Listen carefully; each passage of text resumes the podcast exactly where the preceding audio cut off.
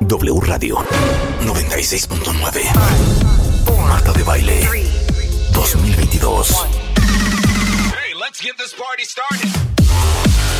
Doctores, abogadas, psicólogos, actrices, cantantes, nutriólogos, escritoras, enólogos, todos los especialistas. Todos los especialistas. Todos los invitados, todas las alegrías. Marta de Baile en W. En radio, en Instagram, en YouTube, en Facebook, en Twitter, en TikTok. Estamos en todos lados. Estamos de regreso. Y estamos donde estés. Marta de Baile 2022. En W. ¿Cómo están, cuentavientes? Muy buenos días, bienvenidos a W Radio. Estamos en vivo a partir de este momento y hasta la una en punto de la tarde. Bien. Y claro eh, que vamos a empezar con Matthew Hussey. Eh, ahora sí que no vamos a estar bajando al Oxxo, al Seven. No, No vamos a Ahorita estar de nos vamos a poner a lingililinguis, trabajar. Marta. De lingililinguis. Nos vamos a poner a trabajar de lleno porque Matthew se enlazó con nosotros desde Los Ángeles, cuentavientes. Matthew, como saben, es au- eh, autor de un bestseller del The New York Times que se llama Get the Guy. Es coach de relaciones. Y esta es la segunda parte de la conversación que tuvimos hace un par de semanas sobre cómo liberarte de un narcisista. ¿Qué, Rebeca? ¿Qué, Rebeca? Nada. Que, que es como un doctor del alma, Marta. Y como, Es aquí- y como ayer en México fue el Día del Médico, Ay, sí, fue el Día del Médico. Ayer, 23 de octubre, para reconocer y celebrar la importancia de la labor de todos los doctores, que además que, que salvan vidas, se dedican diariamente a mejorar la vida de todos nosotros. Y déjenme decirles que, obvio, le mandamos el más grande abrazo y felicitación a todos los doctores con que trabajamos. En este Eso. programa, a quienes amamos y adoramos. Pero Matthew es como doctor, pero saben que del corazón. exacto. Entonces, hace un par de semanas hablamos de cómo liberarte de un narcisista y hablamos de que si por costumbre, si falta de autoestima o hasta exceso de empatía, no pueden ustedes dejar ir esa relación o esa persona que no les hace bien, que les lastima, los hace infelices y es posible que estén con un narcisista que manipula sus sentimientos y acciones. Entonces, obviamente, como nos quedamos cortos aquella vez, eh, obvio queríamos traer de regreso a- al gran Matthew Hussey. So, what happens, Matthew, when the most painful relationship you've ever had is the one you're still in? So, I already explained to the audience that this is part two, that we made part, uh, part one a couple of weeks ago. And this is understanding if you are with a narcissist and how to get out of that relationship that is not good for you. Yes, and you know, I think one one thing, I, I, one very important thing I would add just at this stage is that trying to perfectly diagnose whether someone is a narcissist, which is certainly not my job, and you know, I'm friends with people who are psychologists in this area whose entire job it is to diagnose people in these situations. I'm not one of them, but my point is you shouldn't need to be someone who's capable professionally of diagnosing someone either. That's one of the things we often search for is well, if I can just give someone that label, that will justify me leaving and me doing the right thing for myself. But if they're not a narcissist, if if maybe I've got it all wrong, then I, I'm being very ruthless by just letting go of this person and cutting them out of my life. That's a very dangerous thing. People are very, they're very complicated. Narcissism is a label like depression, like anything else, like anxiety. We need words sometimes to describe things, but people can, if you just look at the evidence empirically and you just say, oh, this person makes my life bad 80% of the time and good 20% of the time. And that has an enormous impact on my life, my relationships, my self esteem. I don't need to diagnose them as a narcissist in order to justify leaving. They, maybe they're not a narcissist, but if Yeah, they yeah. make my life this bad, and if they're more bad than good, then I need to leave. It doesn't matter what label I give them. Exactly. Eh, di- dice, dice Matthew que muy importante entender lo siguiente. Dice, a ver, usamos el término narcisista para agrupar una, una serie de, de- de conductas, pero lo que yo les quiero decir es, eh, a pesar de que yo tengo amigos psicólogos, terapeutas que son especialistas en diagnosticar el narcisismo en una persona, eh, les digo algo, no es tan relevante tratar de ponerle un nombre a alguien, a menos de que eso te ayude a aclararte la razón por la cual tienes que dejar esa relación. Pero más importante de todo, ya olvídense si el funalo es narcisista, si no es narcisista, qué es lo que tiene, ese sociópata, lo que sea. Lo importante es, y por eso esta conversación, entender que si una persona hace tu vida miserable el 80% del tiempo y eso impacta tus relaciones con tu familia, tus relaciones con tus amigos, eh, tu desempeño laboral, le pega a tu autoestima, no importa qué título tenga o qué etiqueta le pueda poner o qué diagnóstico tenga esa persona. Solamente eso debería de ser razón suficiente para dejar una relación. Repito, si una persona, el 80% de lo que te da, te causa un hoyo en el estómago, no te hace sentir bien, estás de mal humor, eh, estás contrariado, estás ansioso, estás nervioso todo el tiempo, esa es razón suficiente para dejar una relación. La semana pasada hablábamos eh, de ciertos puntos. Asume que la persona nunca va a cambiar, demasiada empatía puede ser muy peligroso y puede ser usado en tu contra.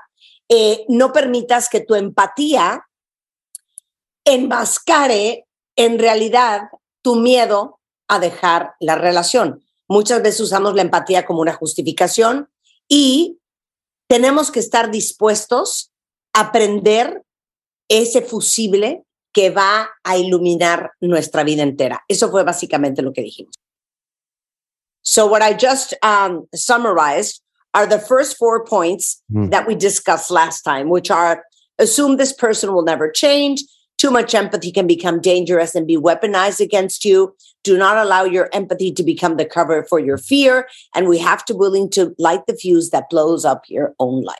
Okay. That's right. Now, part two, my friend. Well, uh, the next logical step on this journey is having to actually do the thing, having to actually leave and cut this person out. And when you begin to think about the reality of that, uh, when it dawns on you what this actually means, that you are going to be alone in your love life for now, Mhm. that it may be some time before you meet somebody else, that you are going to have to uh, endure many dark nights of the soul, that it's going to make you question yourself, your worth, your self esteem, uh, that you are going to have to do the horrendous thing of going on dates at some point in the future, if, even if not now Yeah. uh, then you will start to convince yourself that where you are isn't so bad after all. That's human nature. The moment we have something incredibly difficult to do, we start to look for the the the ways that where we are is is actually quite good. It's fine. Yes, there are problems. Yes, there are things, but you know, this person is my best friend. This person is someone I have so much history with. This mm-hmm. person we've been through so much together. This mm-hmm. person has their good moments. Some they're not all bad. They're not always this person. Sometimes they're a, a great person. Sometimes they do nice things for me. Sometimes they and, and remember that time that this person lent my brother money. That was a nice thing. So there are moments where this person has shown up for us and we use those little moments of kindness. We use those little moments where someone has done something kind. We use those to justify why we should stay and why this whole business of ending it, it we're just being very dramatic. And maybe we need to calm down and just keep going and try harder. Okay, so let me say that in Spanish. Okay, vamos con el punto número cinco, que es pues tener que dejar la relación, que es lo más complicado de todo. Y entonces lo que nos pasa siempre a los seres humanos cuando nos enfrentamos a tener que hacer algo difícil es, obviamente, empezamos a justificar todas las razones por las cuales a lo mejor nuestra situación actual no es tan mala. ¿Por qué? Porque cuando uno toma la decisión de dejar una relación, obviamente empiezas a pensar en lo siguiente. Nadie me va a querer como él o como ella. La verdad es que más vale viejo conocido que este, bueno por conocer. Eh, la verdad es que te vas a empezar a cuestionar tu autoestima, tu valor. Eh, vas a pasar muchas noches sintiéndote triste, sola. Eh, y entonces automáticamente el ser humano empieza a usar su mente para decir, bueno, pero a lo mejor si no me voy, no estaría tan mal quedarme porque pues se ha tenido detalles conmigo y pues al final, en el fondo, pues sí me quiere y empiezas a manipular toda tu mente para justificar que a lo mejor es mejor idea quedarte en la relación porque, claro, como dicen mis amigas, la calle está muy dura. And there's something else. Mm. We tend to say, nobody is going to love me the way he loves me. Or um, all my friends that are single say that it's really difficult to find hmm. guys out there that are great guys and that are committed. So, of course, you go through all these thoughts, and probably many people end up with the conclusion. And if you put the variable, which is the kids, and you know, he's the kid's uh, dad, and you know, if I leave, and the children, and all these reasons why you should not go. And not only no one will ever love me like this again, which is an in, which is a really a there's a real dark humor to that, considering yeah. why we're talking about this person. Exactly, exactly, exactly. But, but not just that, but I'll never feel this way about somebody else again. Yes, you know, I, me and this person have this connection. We have this exactly. chemistry. I, you know, I, this was my great love. I'll never feel this way again. And that is a complete, it, it, it is a complete ignorance of just how unhappy we are. I have to remind people when they say this, when we, when they start telling me this logic, I have to remind them in my private sessions with people, I didn't bring this to you. Yeah. It's not like I came to you and started poking my nose into your relationship and saying, we have to do something about this. Yeah. You came to me with tears flowing about how unhappy you have been for a long time. And that's why we're talking about this. Now that I'm asking you to do something, you convincing me that it's not so bad is very yeah. suspect. Exactly, exactly. Dice, oye, no solamente uno empieza a decir, nadie me va a querer igual. Irónicamente, dices, no voy a querer igual a nadie, aunque es un amor que ni te hace bien, ni te funciona y que es tóxico, etcétera, etcétera. Y le digo que aparte metemos las variables de, híjole, porque al final, pues es el papá de los niños y, híjole, desbaratar este, este hogar y, y reconstruir mi familia y mi vida. Y los chicos, híjole, qué barbaridad. Y entonces dice, no, y te voy a decir una cosa, muchas veces mis pacientes les tengo que recordar que yo no los voy a buscar a la calle a meterlos a terapia, a hablar de su relación. O sea, les tengo que recordar que ellos son los que vinieron a buscarme a mí, ahora sí que llorando mares de lágrimas, porque no están felices y porque no están contentos. Entonces, no dejen que su mente los convenza de no hacerlo complicado y de mejor aceptar su status quo. Okay, got it nailed down. So, what should you say to yourself when you realize that it's going to be difficult, that it's going to be trying, that you will be on your own, that, you know, dating again is a nightmare and, um, you know, all your friends saying that there's no good guys out there or good girls, blah, blah, blah, blah, blah. There are, there are two things. The first one is to connect with the idea in yourself that if you stay, you will never find peace. It will never happen. This is not the first time you have come to this point emotionally. This is probably the 500th time that you have come to this place emotionally. So you can stay, but you will never be happy by staying. You will never find peace by staying. And connecting with that is so, so important because every time is every time this person puts you through hell again, you have to say to yourself, of course, this is predictable. This is in character for them. I am always going to arrive back at the same place. I can pretend to myself now that it's not so bad, but it will be days, weeks, or months before I arrive back at the same conclusion that this is an untenable situation. And until I have the courage to do something about it, I will never be at peace in my life. So that's the first thing. Yeah.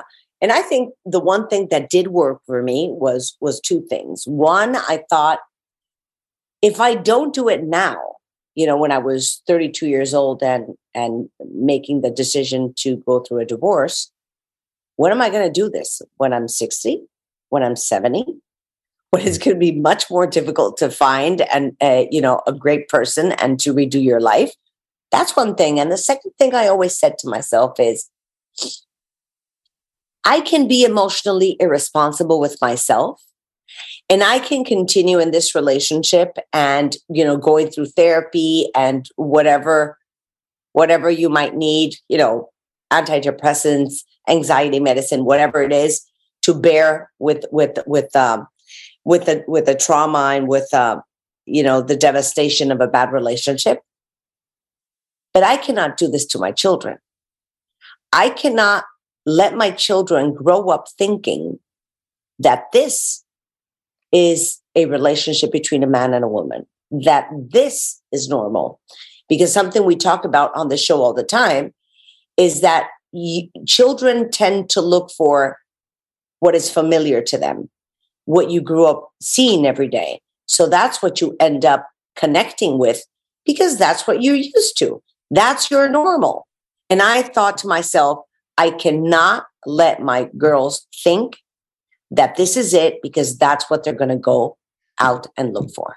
It's very interesting you say that because people often reduce the mistakes we make in adulthood always to some kind of issue of self esteem.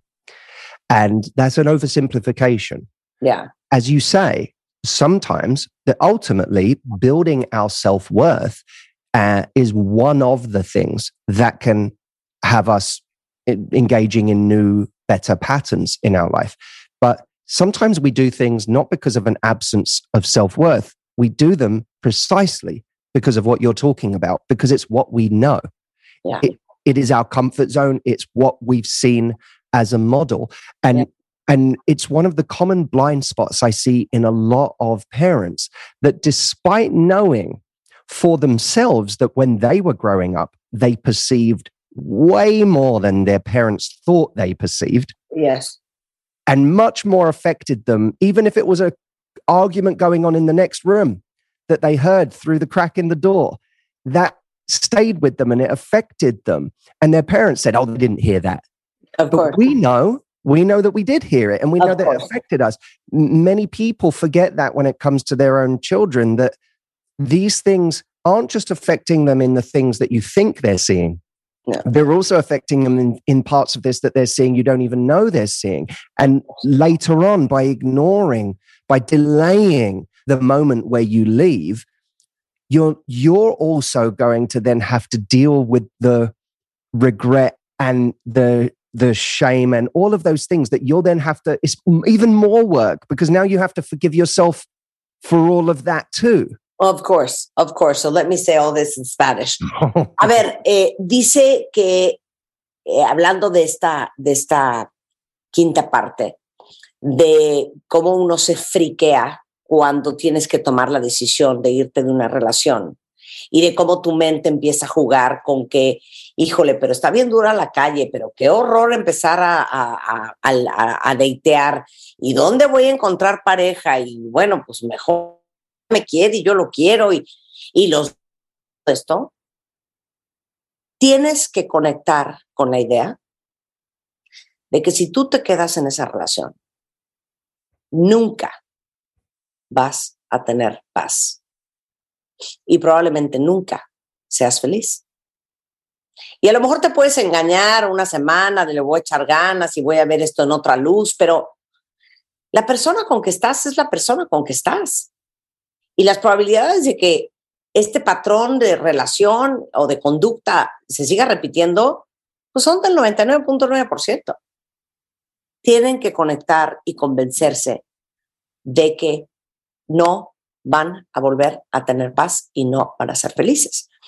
Y yo le decía que, que yo cuando tomé la decisión de divorciarme la primera vez, pensé en dos cosas que creo que fueron las que me sacaron adelante. La primera es, híjole, si no lo hago ahorita, ¿cuándo lo voy a hacer?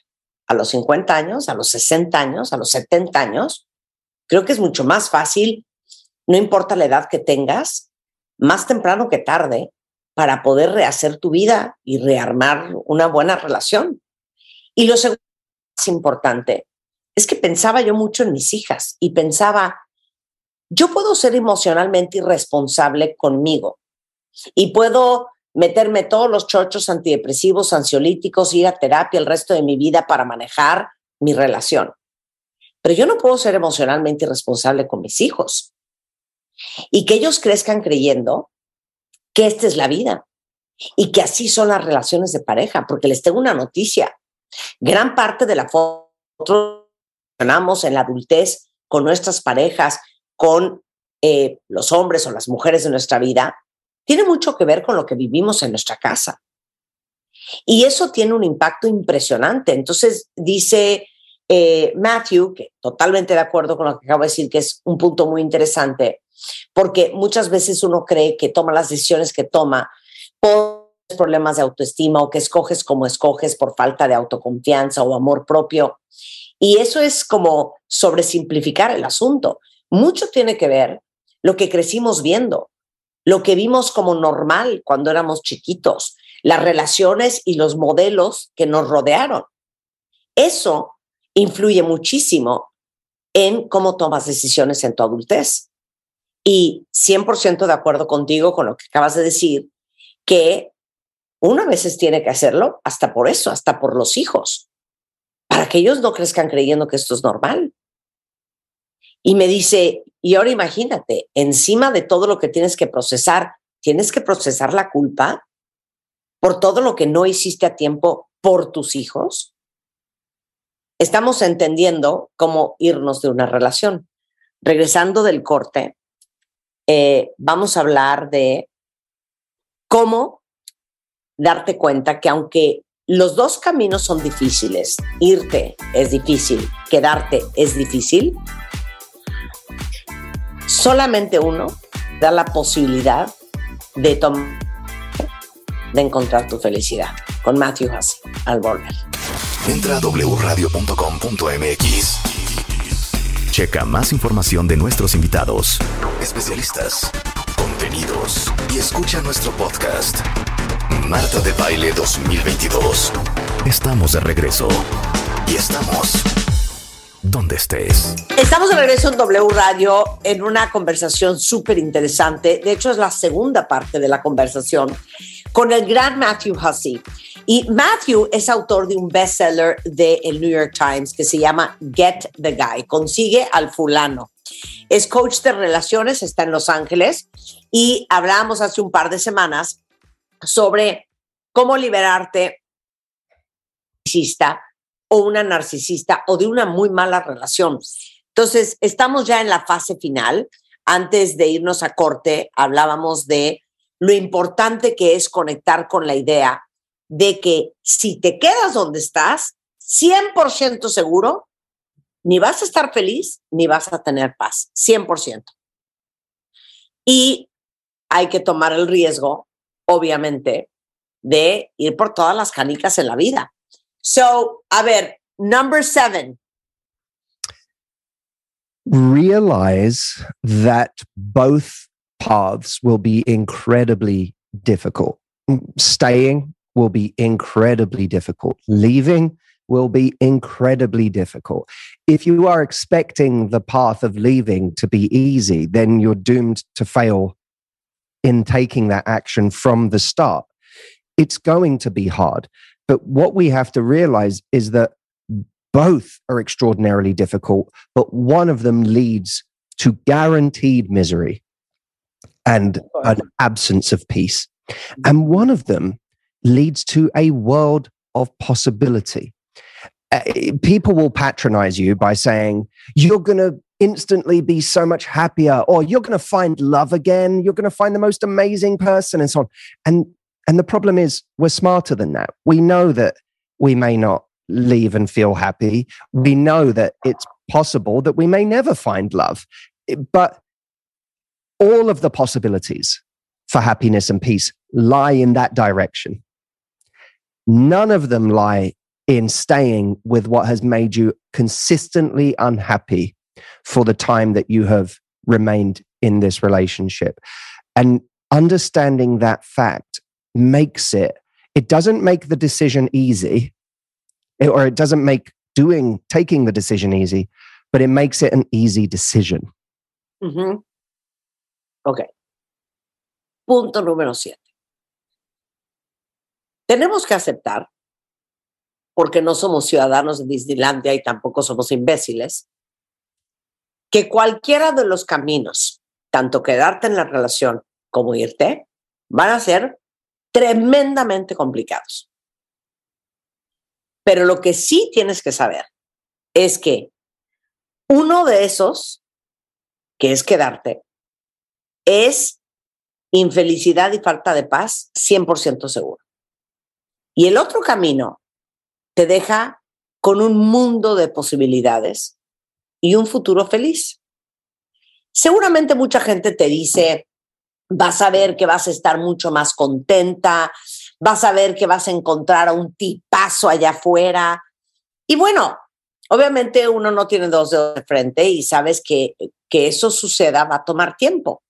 De hecho, le quería yo decir a Matthew, a mí me tocó, me tomó cuentavientes 11 años de que me divorcié a que encontré a mi marido, me tomó 11 años. Y tuve súper buenas relaciones o no, tan buenas, y fue un proceso. Y no va a ser de la noche a la mañana, pero sepan que van a tener enfrente un mundo de posibilidades. What I was saying in Spanish is, of course, it's not going to be an easy path. Of course, things take time. Of course, finding yourself and, and feeling comfortable in your new life is a process. It took me from the day I divorced until the day I found and met my, my husband 11 years. Mm-hmm. 11 years with ups and downs, with great relationships, with not so great relationships, with really bad relationships, you know, sometimes feeling fantastic, sometimes feeling lonely. It is a process. It is a process and it takes time, which is okay. It's okay. And, uh, you know, real, I always think real mastery is about anticipation. Mm-hmm. If you anticipate the difficulty, if you anticipate that there are going to be moments where you doubt yourself that you've made the right decision, there are going to be these days where you question everything in your life where it just feels so wrong and so hard. And by the way, I, I would say just because it hurts, it doesn't make it wrong. Sometimes we confuse the idea that if it hurts this much, I must have made the wrong decision. That's not true. It, someone doesn't stop doing heroin and and say this really hurts therefore it must be the right decision to go back to heroin you you say no it hurts so much because this was such a a, a bond that I had formed with this thing, physical or psychological or emotional, that it's extraordinarily difficult to leave. But we have to keep reminding ourselves that's all just part of a teething process that we have to go through in order to get to the other side. Claro. A ver, eh, todos los procesos son, son procesos complicados. O sea, alguien eh, que se me heroína puede dejar la heroína y la va a pasar fatal, o sea, fatal, porque la desintoxicación es tremenda. Y puede decir, no, pues esto está de la fregada, mejor voy a regresar a la heroína. A ver, es exactamente lo mismo. El que el proceso sea difícil no significa que lo otro sea menos difícil. Entonces, es, es cualquier proceso de, ahora sí que, de que te salgan los dientes, de crecimiento, de evolución, 100% es, es duro. So, uh, final thoughts for everybody that's listening. Not all things in our life um, are designed for a happy ending. Um, we and and that's not just true of our romantic relationships. We have this romantic idea about some of our familial relationships too that they're all supposed to have a happy ending that we are supposed to that parent who has been so difficult so terrible uh, you know one day will come to understand all of the ways that they have hurt us. They will finally do the work on themselves that will make us able to connect with them again and truly forgive them.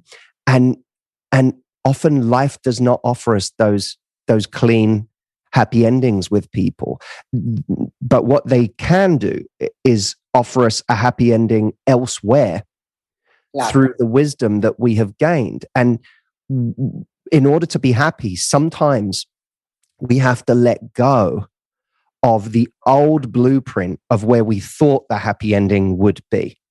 I told myself it would be here in in this relationship finally working. I told myself it would be rekindling a relationship with this parent or this sibling in my life and everything would be good.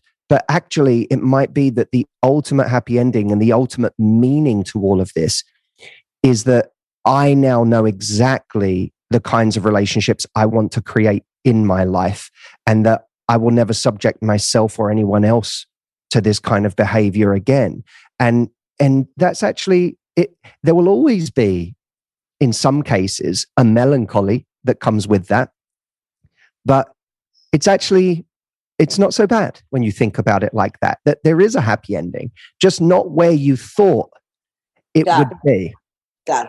and i think that's one of the most difficult things having to you know tear up the picture of yes. what you thought was going to be uh, what you hoped was going to be and ended up not being. I think that sometimes it's not about the person per se but about what you thought was going to happen. That's exactly right. And you have to be at any point in your life, you have to be willing to make plan B the new plan A. Hijo, I love that. Make plan B the new plan A. Dice, a ver, pensamientos finales para todos. Miren, yo creo que lo más difícil para un ser humano es reconsiderar final feliz. Estamos tan obsesionados con lo que nosotros soñamos que iba a ser nuestro final feliz, eh, la persona con que pensamos que íbamos a tener el final feliz, que de repente uno tiene que, ahora sí que, remapear los planos, decir, ok, mi final feliz no va a ser aquí, no va a ser con ella, con ella o con él, no va a ser así, y uno tiene que tener la flexibilidad para replantear su final feliz y convertir, ahora sí que tu plan B en tu nuevo plan A. Y de lo más difícil, a veces ni siquiera la gente está llorando a la persona. Estás más bien llorando lo que iba a ser y no fue, lo que pensaste que iba a suceder y no sucedió, eh, lo que te imaginabas que iba a poder ser esa persona en tu vida y no pudo ser. Eso es yo creo que lo más doloroso. Pero me encantó lo que acaba de decir Matthew. Cuentavientes, uno tiene que tener la flexibilidad para darse cuenta que pues tu final feliz va a ser de otra manera, otra persona, en otro momento, desde otro lugar y no el que tú imaginas. Y tienes que aprender a convertir tu plan B en tu plan A. That's that material. Take your plan B and make it into your plan A. I adore that. Now, um, if uh, people want to, for obviously they have to read the book, get the guy. Hmm. Is that book written in Spanish? I believe. Um, you know what? I'm not sure it is. I know it's in Portuguese. I don't know if anyone has taken it. A publisher has taken it into Spanish yet. If you, I will say, if anyone in your audience wants to Yeah. translate my work, Yeah. come forward and and let me know because we have a huge Spanish audience, but too many of them uh, on and, and a huge Latin American audience, and a huge number of them can't engage with our programs as a result. So I would like to change that. But I will say for anyone who is looking for a real solution for something they're going through in their dating life right now, we have this cool new tool on our website that you tell it the challenge you're having and it will recommend you the best solution that I have from all of my Yeah. years of doing this for your particular challenge that people can get at yourdating.solution.com. It will give them a tailored solution to what they're going through. That is so cool. Le digo que si el libro Get the Guy, o sea, consigue al fulano, está editado en español, dice que cree que está en portugués, pero que si hay alguien allá afuera, algún editor, algún gente que quisiera eh, traducir el libro Get the Guy en español, oigan, más que bienvenidos. A Matthew lo pueden encontrar en Matthew Hussey. Hussey se escribe H-U-S-S-E-Y, The Matthew Hussey en Instagram, Matthew Hussey en YouTube. Y eh, en su sitio, what is the name of the website again? Yourdating.solution.com. Okay. Okay, es Your Dating Solution, tu solución para los dates, Your Dating Solution. Ahorita se los pongo en Twitter. Eh, ustedes en el buscador pueden poner cuál bronca traen y les va a dar la solución de todos los años que, que ha trabajado en estos temas Matthew. ¿Cuál es la mejor solución para su problema? En eh, yourdatingsolution.com. Ahorita se los pongo también en Twitter. Matthew, great talking to you again. Thank you, my friend. Always a pleasure, Marta. Thank you for having me. A big kiss all the way to LA. And back there to you. Thank you so much. And take care. See you soon. Eh, con esto vamos a hacer una pausa rapidísimo, regresando del corte. No saben ahora que estamos en el mes de la concientización del cáncer de mama. Fíjense que hay algo que se llama micropigmentación reconstructiva. Y Gabriela Gómez Macal está certificada en Nueva York, en Colombia, en el área de micropigmentación reconstructiva, conocido como tatuaje paramédico. O sea, ¿qué haces si por cáncer perdiste el pezón? Ah, bueno, pues ella te puede hacer con micropigmentación el tuyo, pero muchas otras cosas, ¿eh? labio leporino, mil cosas increíbles. Gabriela Gómez Macal está eh, regresando del corte con nosotros. Vamos a hablar de nuestras series favoritas, parte 2, eh, desde Starsky and Hutch hasta Chips, hasta Los Pioneros, Hasta The Nanny. Monster y bueno, eh, todo eso antes de la una. Si es que no se vayan, ya volvemos. Síguenos en Instagram. Marta de Baile. No te pierdas lo mejor de Marta de Baile, dentro y fuera de la cabina. Marta de Baile 2022. Estamos de regreso. Y estamos donde estés. Estamos de regreso en W Radio, 11 de la mañana con 5 minutos y muy bien lo explicó y lo presentó Marta antes del corte. Está con nosotros Gaby Gómez Mas, Mascal, Macal, Macal. perdóname. Gaby Gómez Macal, que es psicóloga y tanatóloga certificada en New York y en Colombia en el área de la micropigmentación, cuentavientes, micropigmentación reconstructiva, no solo de mamas, sino también labio liporino, ¿qué más? Camuflaje de cicatrices para vitiligo, que ya está en remisión. Ajá. Eh, también es muy popular ahora para el cuero cabelludo. Entonces, para simular folículos, como si hubiera más cabello. Claro. como para dar la, la- la impresión de que es más denso, ¿no? Este, interesantísimo. Sí, sí, sí, Entonces, sí. cuentavientes, hombres y mujeres, estén pendientes de esta plática porque va a estar muy, muy interesante. Ya saben que la, eh, la semana pasada tuvimos una gran mesa. Eh, estábamos celebrando el Día Mundial de la Lucha contra el Cáncer. Y bueno, ahora este tema interesantísimo. Fíjate que el otro día en mi Facebook, Ajá. qué chistoso, estaban preguntando quién hacía eh, la micro- micropigmentación para mamas. Ajá. ¿no? Estaban las, eh, era un grupito de chavas que habían tenido la mastectomía y querían eh, hacerse el tatuaje en las aureolas. Ajá. Platícanos el proceso, Gaby, porque creo que a muchas mujeres, e inclusive a muchos hombres también, les va a interesar este tema. ¿Qué es el tatuaje paramédico para empezar? Mira, eh, tatuaje paramédico, médico o micropigmentación, eh, como principio fundamental es igual que el tatuaje en cuanto a que es implantar pigmento en la piel por medio de punción, o sea, con agujas, ¿no? Es lo mismo. Se, se hace la diferencia en cuanto a tatuajes para adornar el cuerpo. Sí, los artísticos. Ajá, los que vemos siempre, digamos, porque estos cumplen una, fe- una función terapéutica, digamos, ¿no? Como recrear el pezón otra vez para cuando pasaste por una mastectomía y, o sea, simplemente por eso, pero el principio es lo mismo, hay que implantar pigmento en la piel, ¿no? ¿Utilizas la misma tinta? ¿Utilizas los mismos recursos como si fuera un tatuaje artístico, como lo acabas de decir? Hay diferentes técnicas Ajá. y materiales que también varían, ¿no? Como lo has visto en las cejas, en los ojos, todo esto es, eh, te digo, como principio es lo mismo, pero pueden variar técnicas y materiales, digamos, ¿no? Entonces, esa podría ser la diferencia. Ok. ¿Para quién es el tatuaje paramédico? Mira, por- sirve, es un recurso para la, complementar un trabajo de cirugía plástica, digamos. Tienen- ya el cirujano ya hizo en cuestión de estructura, de movilidad, de todo el trabajo que tenía que hacer, pero a lo mejor a veces faltan detallitos como de color, por ejemplo, en el labio leporino. ¿no? Ya la persona pasó por varias cirugías en su vida, pero no va a tener a lo mejor una parte del labio, ¿no? Visualmente. Entonces, Tú lo con esto se dibuja. Ajá.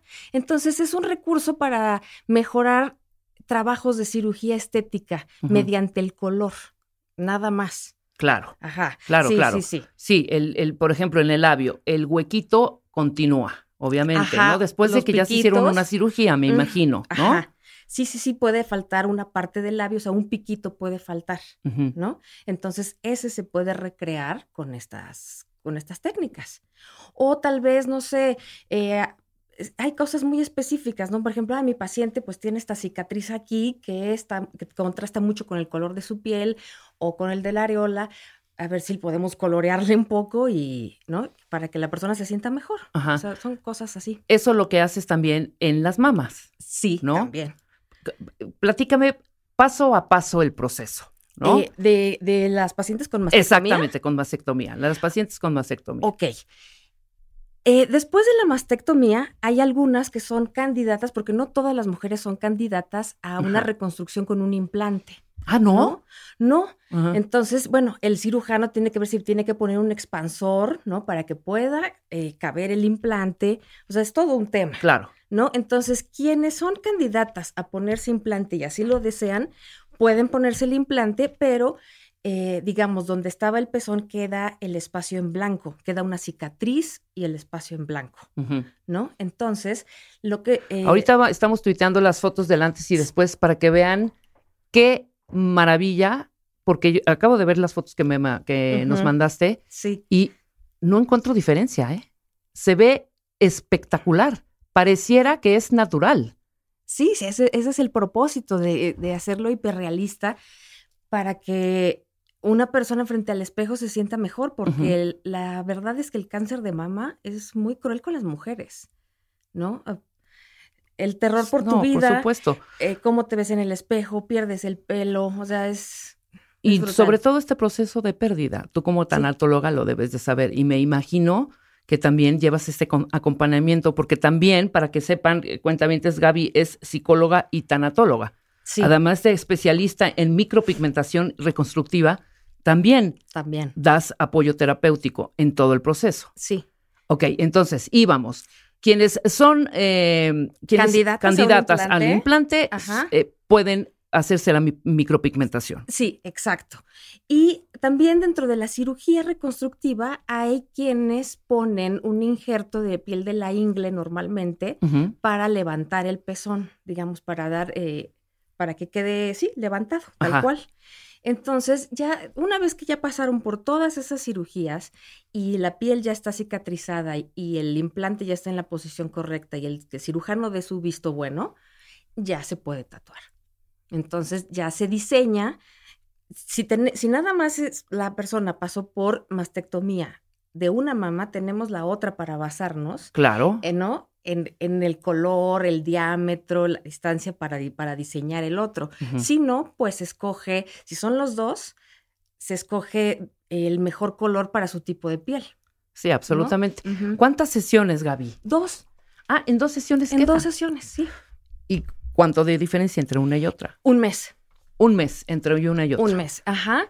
Y eh, como normalmente ya la, o sea, cuando se hace este trabajo, la piel ya no es como el tejido regular que vemos normal, es cicatriz.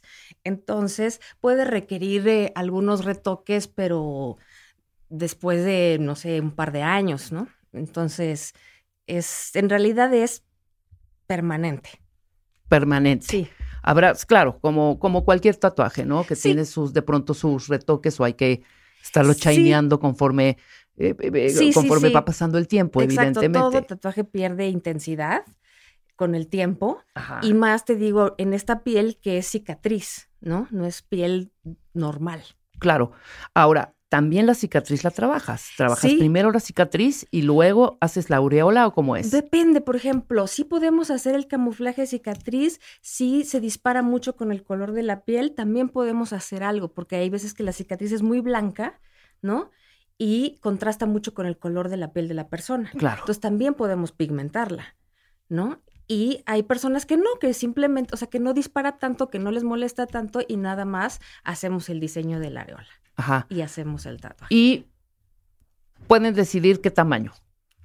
Obviamente, si te basas en la que tiene, o, evidentemente, en la que ya tienes eh, eh, la como base. Como base, la que tienes como base, pero muchas veces puedes esa también ayudarle un poquito a que se empareje, o sea, la que tienes como base, puedes también pigmentarla.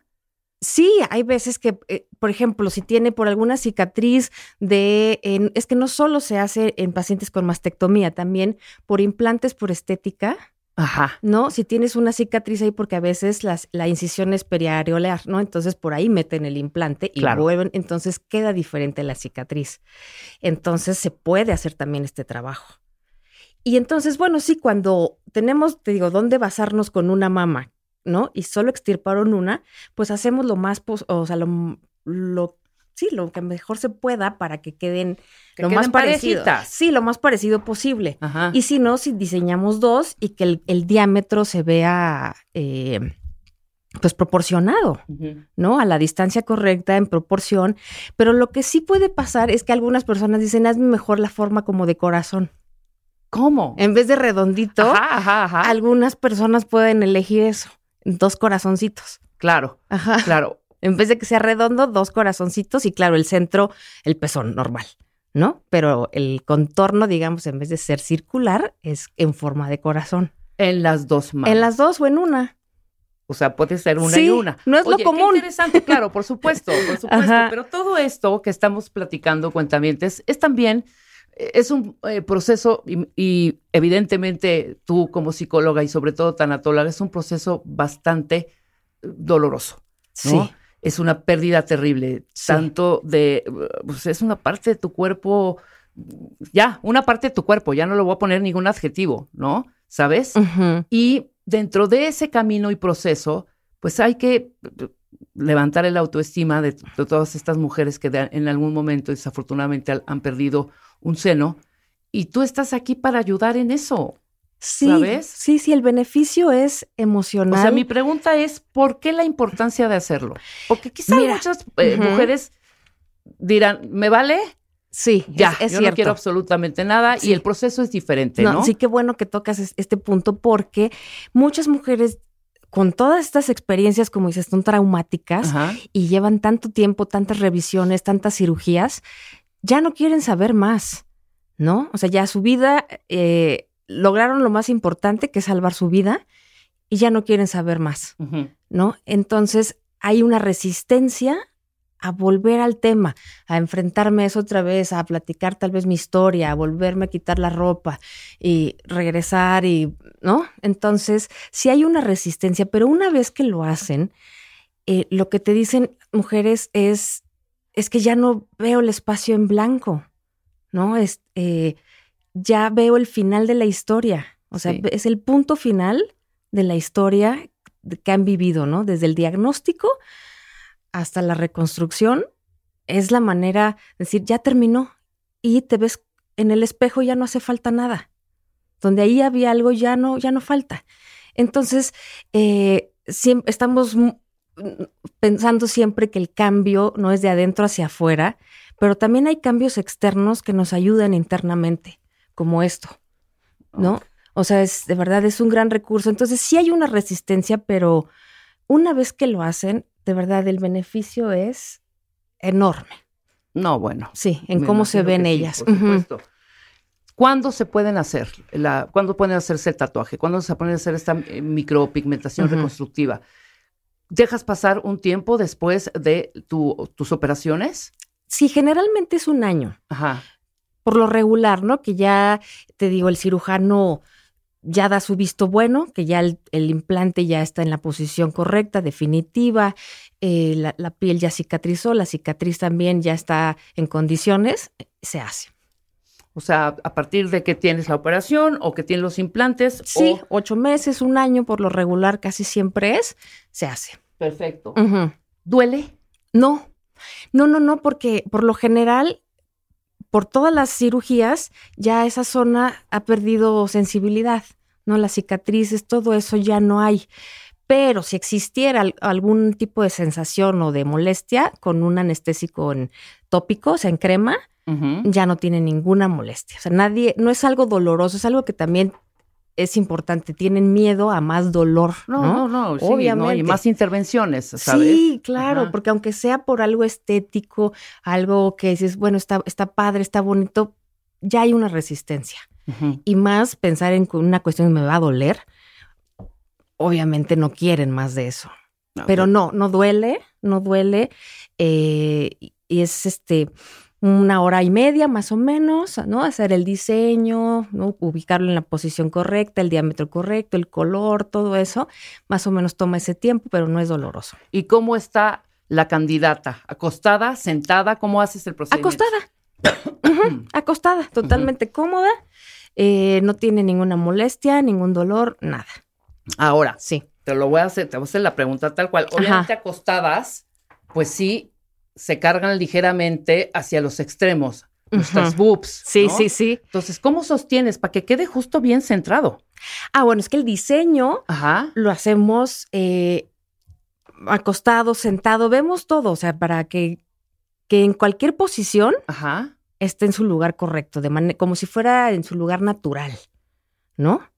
Sí, sí, Entonces, aunque se te cargue un lado, digamos, ¿dónde iba antes o dónde iría? Claro. ¿No? claro. O sea, tiene una posición la areola. Ahora, eh, jamás me he hecho un tatuaje, jamás. Ajá. Ni me lo haré, cuentavientes. Pero bueno, no, y admiro y respeto a quien los tienen y que a veces Sí. hay unos divinos que digo, ay, qué maravilla se me antoja, pero no. Sí, ¿eh? Ajá. Yo no soy como muy afín a, a- a traer algo así como de por vida que nunca me voy a quitar.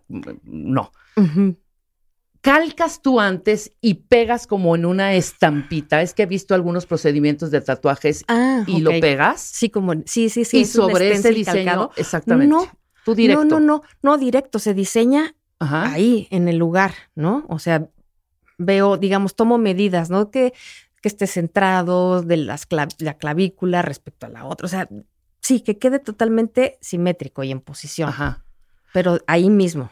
Ahí mismo Ahí lo mismo, haces sí, directo. calca- ajá, exacto. Ahora- ahí dibujo el círculo, dónde va el pezón, eh, las zonas que hay que dejar de luz, todo, pero ahí en su lugar. La paciente ve, dice estoy de acuerdo, Exacto. órale, adelante. Exacto. Oye, ¿haces pruebas de este pigmentos? En, en la piel, Sí, en la piel primero, porque después, o sea, lo puedes ver, no sé, eh, eh, no en tu piel y puedes Ajá. haber algún cambio de tono.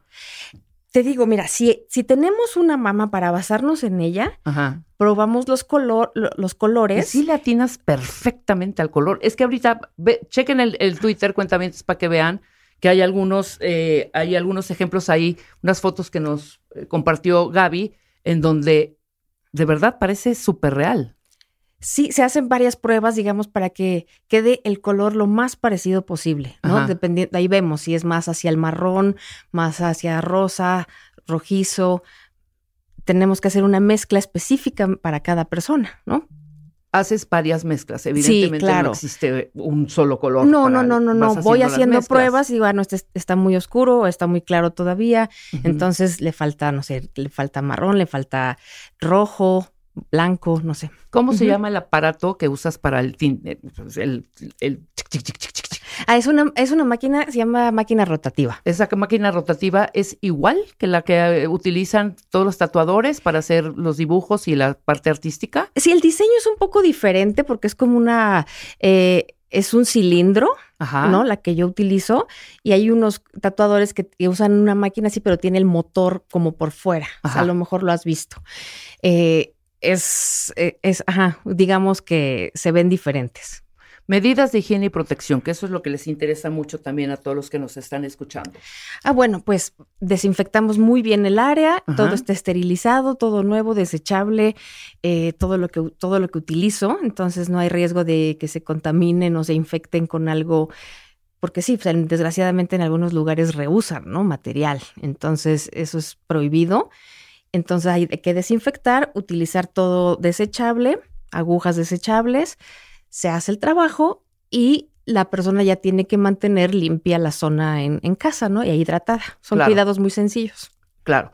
O sea, ¿qué tienen que hacer después? Esa es mi siguiente pregunta. Es decir, terminas el tatuaje, ¿lo dejas cubierto o está eh, libre de cualquier otra, o sea, nada No, más tu, después tu de bra eso- y tu blusita y ya, o si, si lo traes, si traes alguna protección o algo para cuidar todo eso, Se ¿no? pone como un, eh, un, una- un plastiquito, una gasita, Ajá. nada más, en lo que llegan a su casa. Entonces ya llegando a su, o sea, pero pueden irse con su brasier o una playera sin problema, ¿no? O sea, se pueden vestir. Perfecto. Ajá. Y llegan a su casa, se retiran eso, pueden lavar, hidratar y así, varios días, o lavar y no hidratar. Se no se vuelve a hablar, Gaby, ya se me chorreó todo esto. Ay, no, no, no, no, no, no, no. Es que aparte es una zona bastante, pues es una zona, pues es músculo. Ajá. Es músculo y son, bueno, yo no las tengo duritas, pero es una parte bastante blanda, pues, a eso me refiero. Sí, sí, sí, sí, sí. Sí, o sea, la, dependiendo, o sea, cada persona dice, bueno, mm, me, sí me estorbaría ponerme el brasier, o no lo aguanto, no lo quiero, no se lo ponen, Ajá. ¿no? Pero si no, no sientes nada, ¿no? Que te molesta, lo puedes usar sin problema. O sea, sales sin dolor después Ay, de que te lo claro, hacen. haces tu vida normal, tu- Claro. completamente normal. Digo, traes microheridas en la piel, ¿no? Ajá. Entonces, ¿Sangres aparte Eh, mucho? O sea, no. ok, no hay dolor en el momento que, te- que lo haces, que, que hacemos, que haces el tatuaje, ajá. pero sale sa- mucha sangre ahí. No, no, no, no, no. Ajá. No, no, no. No es algo así de, de- de profundo y de violento, no. no, no, no hay sangrado, no hay dolor. Y te digo, la, la recuperación es en cuestión de higiene, ¿no? Por ejemplo, que tienes, tienes microheridas en la piel, entonces, pues no te vas a meter a una alberca, ¿no? Cosas donde puedas desarrollar alguna infección, pero como cualquier tatuaje, ¿no? Sí, claro, por Ajá, supuesto. pero- Son los cuidados como cualquier tatuaje, pero bueno, Exacto. estás en una zona bastante vulnerable, Gaby. Sí, sí, ¿no? sí, sí, sí, claro. Pero me refiero a que, por O ejemplo. sea, no es el tienes- chamorro de rulo. ¿No? Sí, no tienes que, digamos que, que reposo o, o cuidados de ese tipo. Absolutamente No, nada. no, no, no, no, para nada. Es estético, es terapéutico además. Sí, No, qué maravilla. sí, el beneficio es emocional. No, cómo no, por supuesto. el- exacto, el beneficio es emocional, 100%. Sí, sí, totalmente. Vamos a regalar dos tatuajes de aureola para dos mujeres que hayan pasado por una mastectomía cuentavientes y quieran mejorar la apariencia de su pezón. perdón, muchísimas gracias. Ay, se me estoy atorando. perdón, perdón, yo ya estoy como Lolita. Pásenme una Halls. Eh, dos tatuajes, qué maravilla. Sí, sí, a dos mujeres. Después Ajá, del corte, vamos a ver a quién se los regalamos. Claro. Pero también quiero hablar del labio leporino y también lo del pelo. que está sí, superinteresante. claro, ¿Sale? por A supuesto. regresar con Gaby Gómez Mascal, psicóloga y tanatóloga y además certificada en Nueva York y Colombia en el área de la micropigmentación reconstructiva después del corte. Escucha todos nuestros playlists y contenidos en Spotify.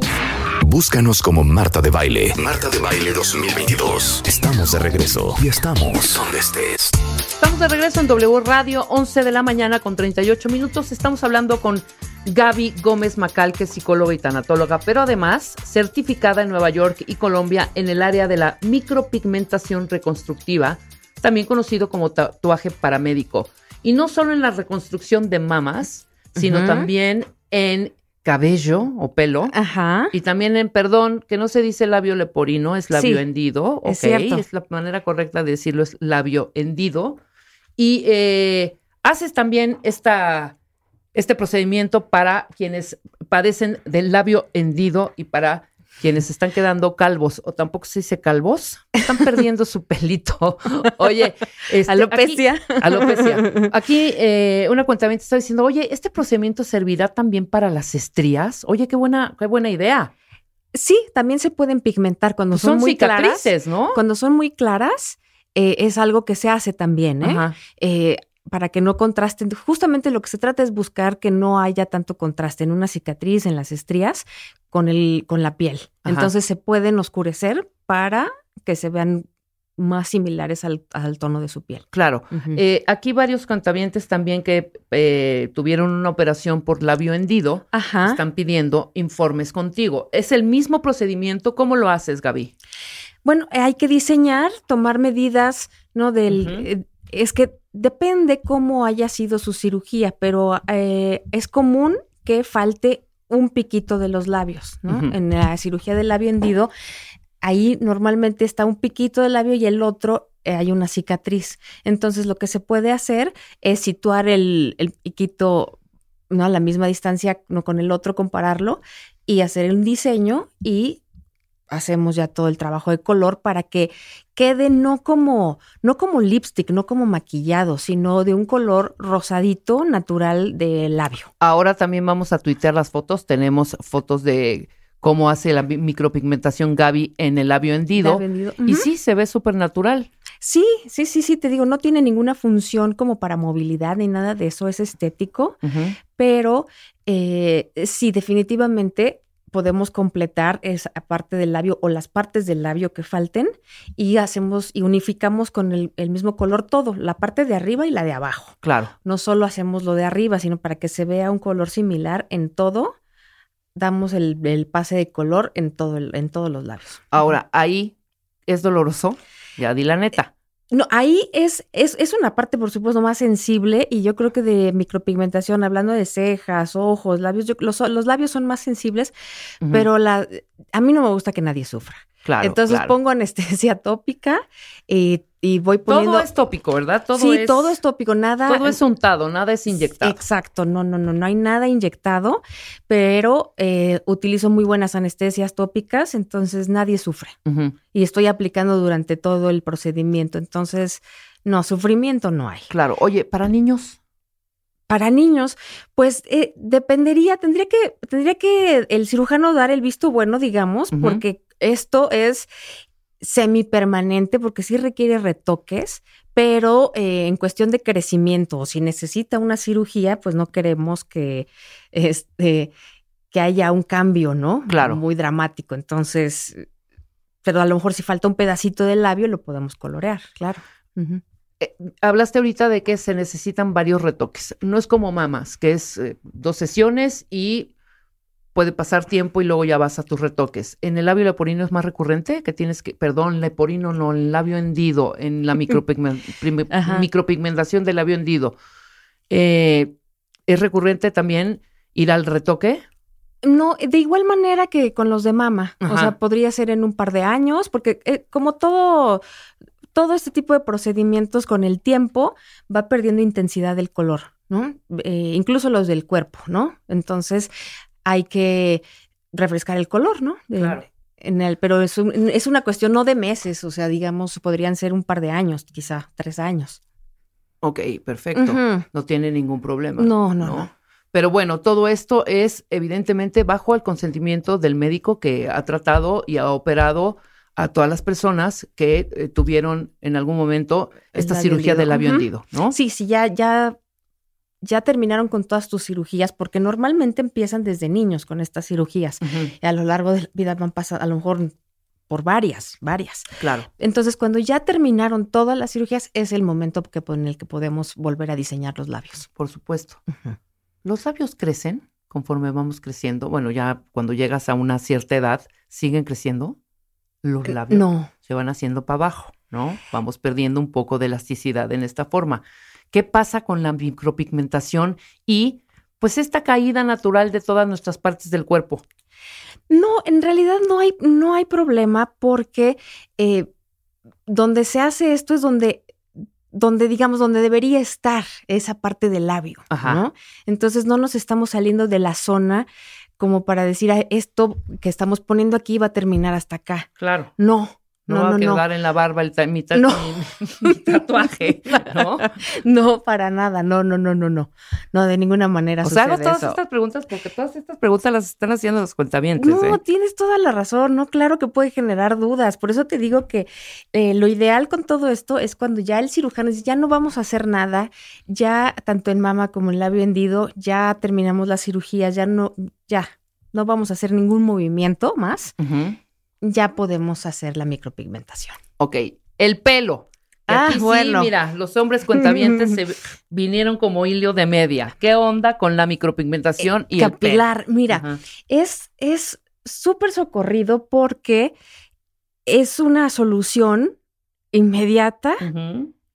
a, por ejemplo, es muy útil tanto en mujeres como en hombres. Si estamos teniendo adelgazamiento del pelo y se nos ve más con la luz, ¿no? Las transparencias, el claro del cuero cabelludo eh, o piel cabelluda para que también no nos regañen. Ajá. eh, sirve para que no contraste tanto y no se note tanto la piel. claro. Pero no se trata de pintar el cuero cabelludo negro, ¿no? Eh, no, hacemos puntillismo para simular fol- folículos. ok. Como, ajá, son Ajá. de un diámetro correcto, a la profundidad correcta, del color correcto, porque podría parecer muy sencillo, ¿no? Son puntitos en el cuero cabelludo. Y También no, tenemos fotos para que vayan viendo, ¿eh? Sí, sí, sí, para que se vea natural. O sea, ¿cómo que tiene su chiste? A ver, cuenta. Pues sí, es que antes había, bueno, no antes, sigue habiendo una técnica que es con rodillo. Entonces te pasan un rodillo con el pigmento por toda la cabeza y así te lo pigmentan. Pero obviamente no se ve natural. Es doloroso y no se ve natural. En cambio, con la micropigmentación hacemos puntitos en el cuero cabelludo. Ok, sí, estoy ¿No? viendo las fotos, ¿eh? Está impresionante. Entonces, y se trata de no saturar tanto la, la piel para que no se vea justamente así todo negro, porque nadie tiene así la cabeza. Sí, no, no, no, no, ¿no? Siempre Pero hay parece espacios. que ahorita les vamos, ya están tuiteadas las fotos, vean las cuentavientes. Eh, parece que tuvieran una mata en la parte de la coronilla. Sí, porque ya, eh, ya no se ve la piel, ¿no? Se, se ve como si hubiera. Es, la, es, un, es una ilusión. Sí, claro. Sí, e- Sí, es, una ilusión, por supuesto. Es una ilusión, exacto. O sea, no, no, no es un tratamiento que sirva para que crezca el pelo o que salga más. En algunas personas podrían notar que la estimulación, porque finalmente si estimulamos la zona, porque esto es con una aguja, podrían tener ese beneficio, pero como colateral, digamos, ¿no? No sirve para eso, pero eh, se trata de eso, de, de hacer la ilusión de que hay más folículos. Sí, exactamente. Y queda genial. Aquí dice una cuentaviente. el procedimiento para el, el pig- la micropigmentación de, de pelo es caro, Gaby. Sí, en el sentido que es que es un trabajo totalmente artesanal y toma Ajá. mucho tiempo. O sea, es puntito por puntito en, en toda la cabeza. Digo, no es tan caro como el injerto o el implante. ¿no? No, nada que ver. Pero eh, tampoco es como ir a hacerse las cejas, ¿no? Porque es la, las, depende, se cotiza esto en base a lo extenso del área a pigmentar. Ajá. O sea, dependiendo del, Sí, sí, es la del metro cúbico. Ajá. eh, si son las entradas o es hacer como un efecto rapado en toda la cabeza. Ent- entonces, eh, sí, a quien quiera una cotización puede enviar por, por DM en Instagram o por WhatsApp sus fotos y con muchísimo gusto les damos toda la información y el costo. Para el pelo, ¿quiénes son candidatos? Cualquier persona. Eso sí. No, pero eh, sí tienes que tener algo de pelo, o sea, Ah, es- ok, ok. por- Sí. totalmente, ¿no? Sí, mira, de manera general, o sea, sí, eso se lo puede hacer cualquier persona y dependiendo qué quieras. Por ejemplo, si es como para crear el efecto densidad, como que si tuvieras más pelo, tiene que haber algo para que se esconda el trabajo, Claro, claro. ¿no? Entonces, eso, eso sí habría que ver que, qué tipo de efecto desean y ver si son candidatos o no. Si es efecto densidad, sí tiene que haber algo de cabello. Sí tienes que Sí. tener algo de pelo, sí, por sí, supuesto. sí, sí, sí. Ok, ¿en dónde estás? ¿En dónde pueden llamarte, escribirte todas las dudas? ¿En ok, dónde? mira, vamos a dar el WhatsApp.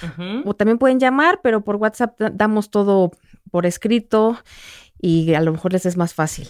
55 45 71 75 54 y el Instagram estamos en como arroba medical guion bajo inc con K guion bajo MX y también si quieren mandar email medicalincmx arroba gmail.com Perfecto.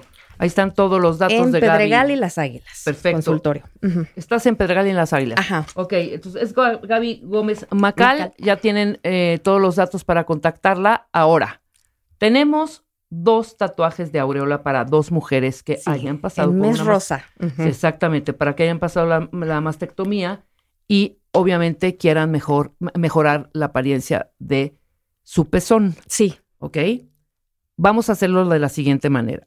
Ahora sí, para este regalo es totalmente emocional. Sí. Para dos mujeres que realmente lo quieran, lo necesiten y por lo menos ya hayan sido, eh, lleven por lo menos de ocho meses a un año De, de su última cirugía. de su última cirugía, ¿no? Sí. Entonces vamos a hacer algo. ¿Te parece que te manden, que te contacten y te manden fotos, porque es importante que Gaby vea las fotos también, Ujú. a medicalincmx.gmail.com. Sí. Entonces, tómense una foto de frente, ¿cómo la necesitas? ¿De frente? Sí, de frente, shot, luz natural y, y ya. luz natural a Medical Inc. MX. Ajá. Es Medical INK MX Ajá. arroba gmail.com. Sí. y Gaby escogerá a estas dos cuentavientes para que les haga gratuitamente este tatuaje. Sí. Qué maravilla, Gaby. Sí, ¿no? sí, Qué sí. gran labor haces. Y además, Van a ya estar las felices fotos, ellas con su resultado. pro. Claro, por supuesto, ¿no? Sí. Ahí están las fotos, cómo se ve el resultado. Y también para la gente que quiera mejorar, también eh, mejorar y poner los pedacitos que faltan. No todas las cirugías son precisas y exactas en la reconstrucción del labio hendido pero también lo haces y también para simular pelo, Sí. ¿no? Y o, alguna cicatriz también que tengan en la cabeza. La No, lo de las estrías a mí me pareció Eh, este, una joya, ¿eh? Ajá. Entonces, eh, o también por cirugía estética de implantes mamarios, también podemos mejorar la apariencia de la cicatriz. Está padrísimo, Gaby. Qué labor Gracias, tan. Rebeca. Además eres psicóloga y tanatóloga, Sí, también. ¿no? Y también das eh, terapia Sí, en esos mismos teléfonos también. Gracias, sí. Qué, qué- qué buen acompañamiento, ¿no? Te agradezco mucho, Gaby, que hayas No, estado acá. a ustedes. Eh, repito nuevamente el WhatsApp de Gaby, que es lo más rápido de la gente. ¿Pero a cuál Sí. número? ¿A cuál número? el número 55 45 71 7554. Exacto. ¿Ok? Sí. Ya estamos. Inclusive por ahí Mil también te pueden pasar las fotos. Claro, ¿No? sí, por, de- eh, eh, por mail o por el WhatsApp por el que les acabo de dar. Por, por DM en Instagram, por WhatsApp, como les quede mejor. Exactamente. Para estas dos cuentavientes que vas a ser muy felices con estos tatuajes de aureola. Sí, me encanta, me encanta. Muchas gracias, Gaby. A ustedes. Nosotros gracias. vamos a hacer una pausa, cuentavientes. Regresando, vamos a recordar nuestras series favoritas con nuestro querido Pada, creativo y locutor de W Radio. Los pioneros, pero la Enani, pero Poncharelo y John Baker de Patrulla Motorizada. Bueno, traemos muchísimas series que nos van a hacer recordar y revivir nuestra infancia después de. A ver, cuentavientes, ¿cuál sería la vacación de sus sueños? Díganmelo por Twitter. O sea, el Caribe no puedo creer. El otro día estaba platicando con unos amigos y me contaron de una vacación en crucero que hicieron en verano. No saben lo que se me antojó hacer un viaje así. Imagínense tener desde tu camarote, una vista espectacular 24 por 7, ver el mar, eh, obviamente las delicias de un buen crucero.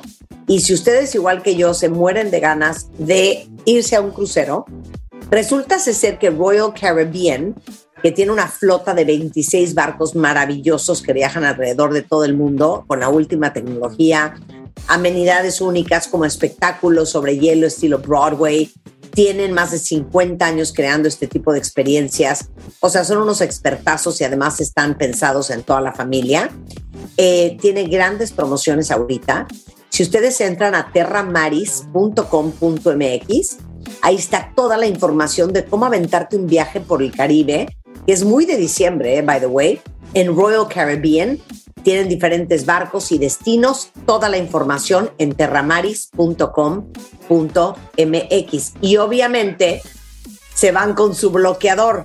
Para todos ustedes que aman cuidarse la piel, que entienden lo importante que es cuidarse del sol y de los rayos UVA y UVB, déjenme decirles que ISDIN es una verdadera maravilla. Hemos hablado muchísimo de la importancia en el programa, en Revista MOA, de aplicarse el protector solar, porque no te vas a arrugar igual, no te vas a manchar igual, las líneas de expresión, eh, y olvídate, el cáncer de piel. Entonces, si ustedes son obsesivos como yo, y además, si les gusta el color, esto es para ustedes. Fíjense que Isdin, que es una marca española espectacular, antes tenía solamente un tono, el Fusion Water Color, que ahora se convierte en Fusion Water Color Medium y está lanzando dos nuevos tonos, Fusion Water Color Light and Bronze, que unifica el tono de piel, disimula las imperfecciones.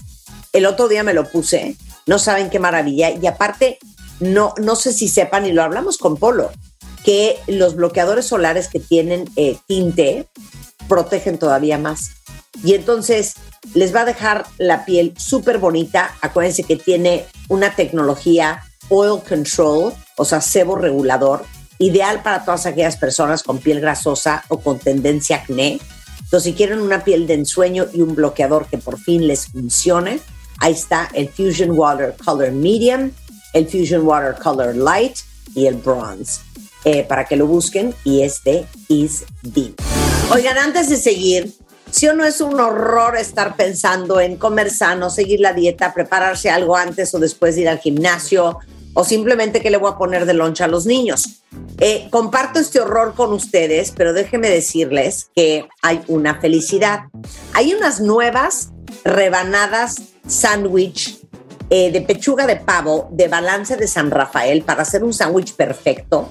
Lo que más me encantó, porque ya saben que soy obsesiva con la perfección, es que cada rebanada tiene el tamaño perfecto para que no tengan que andar haciendo dobleces o cortando los sobrantes en el pan. Entonces, ya sea que estén saliendo del gym o sufriendo por la dieta, una gran opción es 100% pechuga de pavo, el balance de San Rafael, bajas en grasa, sin gluten y tienen pues el delicioso sabor de su receta tradicional, el corte que tanto estábamos buscando y toda la información en vidaenbalance.com o Vida en Balance MX en redes sociales para saber más sobre cómo disfrutar cuidándose con esta línea Balance de San Rafael.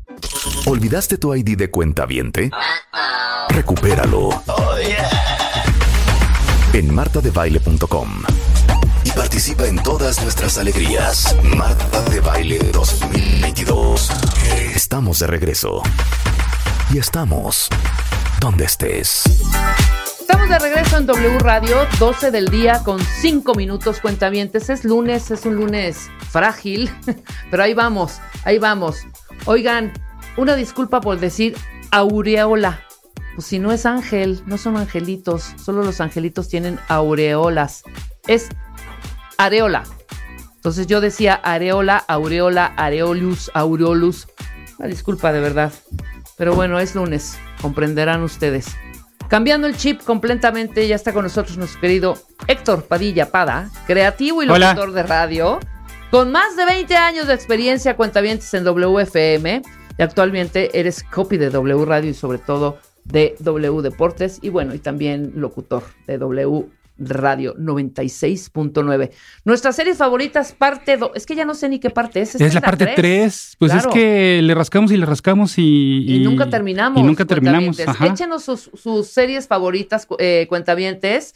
Todas esas series que los hicieron gozar, reír, disfrutar esas tardes comiendo galletas Lili frente a la tele, ¿no? Porque antes eran las del Canal 5. Sí, totalmente. Y, te atenías a un horario y te atenías a pues, la, poca oferta televisiva, ¿no? O por sea, supuesto. Quienes tenían cable, pues ahí cachabas tú algunas otras más, pero no todas, porque la programación también era curada por el proveedor de cablevisión. Y, hasta la misma televisión norteamericana, o sea, claro que había las grandes cadenas como la CBS, como la ABC, pero tampoco la, la, la, oferta, digo, no, obviamente ni siquiera estoy llegando a la época de stream, ¿no? O sea, estoy llegando a la época de la sindicalización, este, cuando entonces ya em, se abren canales como ya más especializados y que cada marca, por llamarlo de alguna manera, o sea, también hubo una época donde estábamos muy acostumbrados que sea al Sony Channel y que sea al Warner Channel y demás, que todavía existen, ¿no? Hoy en día, pero pero pues sí, definitivamente la oferta eh, televisiva era muy, era muy corta y por eso lo que mencionaba la vez pasada, ¿no? O sea, por ejemplo,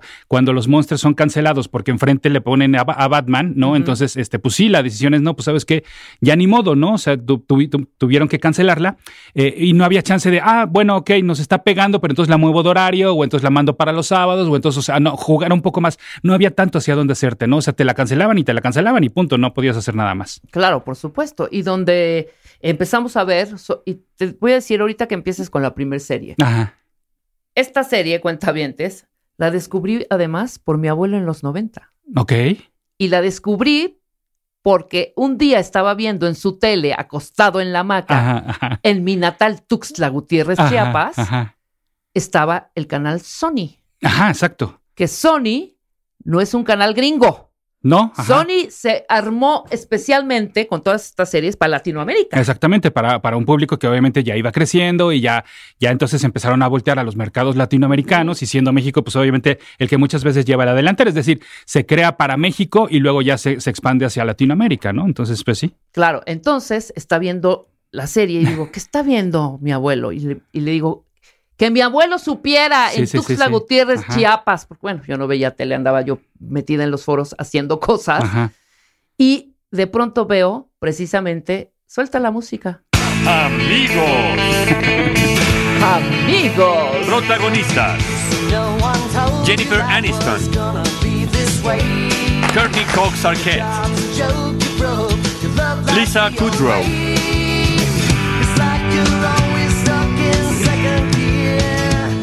Matt LeBlanc,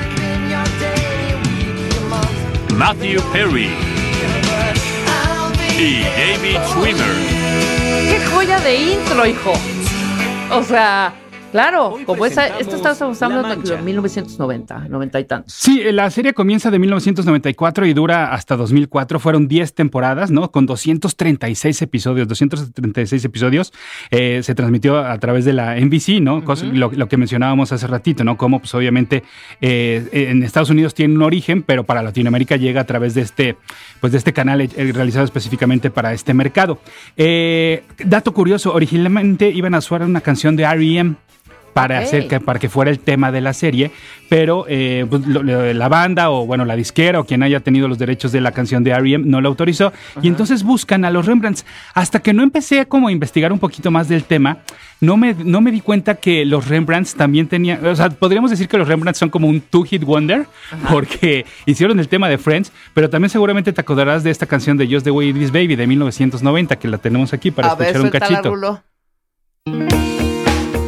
Absolutamente. Pero nunca caí en cuenta que eran los mismos. Que eran los mismos Rembrandts, ¿no? O sea, como que es que y esta es tan tranquilita, tan amorosa, y la otra es más de relajo de los 90, ¿no? Como, ay, mira, qué chavos somos, que nos, nos metemos una fuente a nadar, ¿no? Entonces, bueno, obviamente, pues bueno, Friends fue lo que, lo que fue, este, rompió récords no solo de audiencias, sino de salarios, ¿no? Recordarás cuando se hizo noticia de que... El millón de dólares para cada uno. Exactamente, para cada uno. Ellos mismos se pusieron de acuerdo de, oigan, pues la verdad es que somos un fenómeno y entre ellos hicieron su, su sindicatito y dijeron, pues vamos a exigir más porque obviamente la lana no se está repartiendo de igual forma, ¿no? Y además qué padre, porque si bien obviamente creo que todos, todos los personajes fueron parejos, pero qué padre que hubiera esa unión entre ellos de, a ver, no, aquí todos ganan lo mismo, ¿no? O sea, nada de que, ay, es que Chandler es el más chistoso y el que la gente más le pide autógrafos en la calle, ¿no? O es que Rachel fue la que impuso moda con el peinado. No, no, no, aquí eran todos parejos y todos se pusieron de acuerdo. Totalmente, era de a millón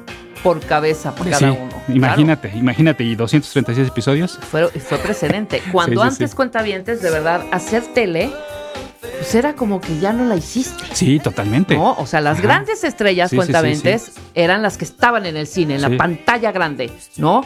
La tele era como bastante apestada. Pero luego llegan estos grandes a acaparar toda la, O sea, se hace como. Aunque todavía yo creo que sigue. Todavía sigue General Hospital y todas estas series que eran soap operas. Según yo, llevan 50 años. llevan años, ¿no? Esas fueron un poquito rezagadas cuando viene toda esta ola de series a impactar en la pantalla chica y empiezan a nacer estos grandes, grandes, grandes talentos que luego también migran al cine, ¿no? Sí, totalmente. Lo, bueno, el caso de, en, el caso de Friends, pues bueno, creo que la que medio, y digo medio, la ha hecho en el cine es Jennifer Aniston. Sí. Pero en rom-coms y en películas ahí de medio pelo, medio chistosas, medio no. Pero así que tú digas, alguno que se haya, haya destacado en cine, la, verdad es que no. No, son reconocidos por la serie, totalmente. Y ahora, y, importante lo que decías, ¿no? Medio que la tele era ninguneada. Sí, pero aún así, si te invitaban, o sea, Brad Pitt llegó a, aparecer en, Friends, ¿no? Bruce Willis que de hecho eh, aparece en, Friends por una apuesta que hizo con Matthew Perry justamente cuando estaban grabando, filmando una película. Entonces, eh, la película Falsas Apariencias. Y entonces hacen una apuesta. Entonces dicen, ok, si, la, si a la película le va muy bien, le dice Matthew Perry a Bruce Willis, si a la película le va muy bien, tú apareces en Friends sin cobrar. Y pues bueno, apareció. ¿Tuvo qué? Sí, sí, no, pasaron. No, no te acuerdas de Magnum. ¿cómo, eh, ¿Te acuerdas de Magnum? Tom Selleck. Tom Selleck. Como novio de Mónica. Como novio de Mónica, un rato tototote, ¿no? También recuperando esa carrera de Tom Selleck que ya estaba súper olvidado. Es que para esas alturas, si te decían, oigan, este, ¿quieres aparecer en Friends? Pues claro que aceptas, como en Los Simpsons, ¿no? Oye, te invita este, Lady Gaga, ¿quieres hacer una voz para Los Simpsons? Pero por supuesto, porque sabes de la proyección que implica. Impresionante, impresionante. Ahora, eh, originalmente Cuentavientes, el show se iba a llamar Insomnia Café. Horrible. Qué Espantoso. Sí, sí, Yo creo que, no, y aparte que dan acierto de, de Marta Kaufman. Sí. Marta ya se murió, ¿verdad? ¿O no? Creo que ahorita que lo mencionas, creo que sí se mencionó. Todavía no. Sí. Chequen bien ese, ese, ese dato. ¿O cuál, quién fue? ¿Qué producto? Creo que sí es. Ahorita que lo mencionas. No, no es cierto, no, sigue viva. Súper famosa también acaba de. Bueno, murió hace un par de años. Bueno, Marta Kaufman es un crack.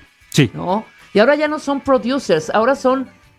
Eh, se les llama, o sea, eh, eh, empiezas tú a, migrar de productor ejecutivo a showrunner. A showrunner, a quien corre todo el show. Exactamente. Son los creadores creadores, productores. La visión creativa, ¿no? Este, y ya implica esto hasta un y cómo le vamos a hacer este, en redes sociales, cómo la vamos a promocionar. Eso, eso, eso ya es también un poquito la chamba de un showrunner, ¿no? De, ver hacia dónde la vas a llevar. Si la vas a estrenar en stream, si la vas a estrenar en sindicalizada, etcétera, etcétera. Sí, o ya, o ya implica todo un paquete mucho más grande.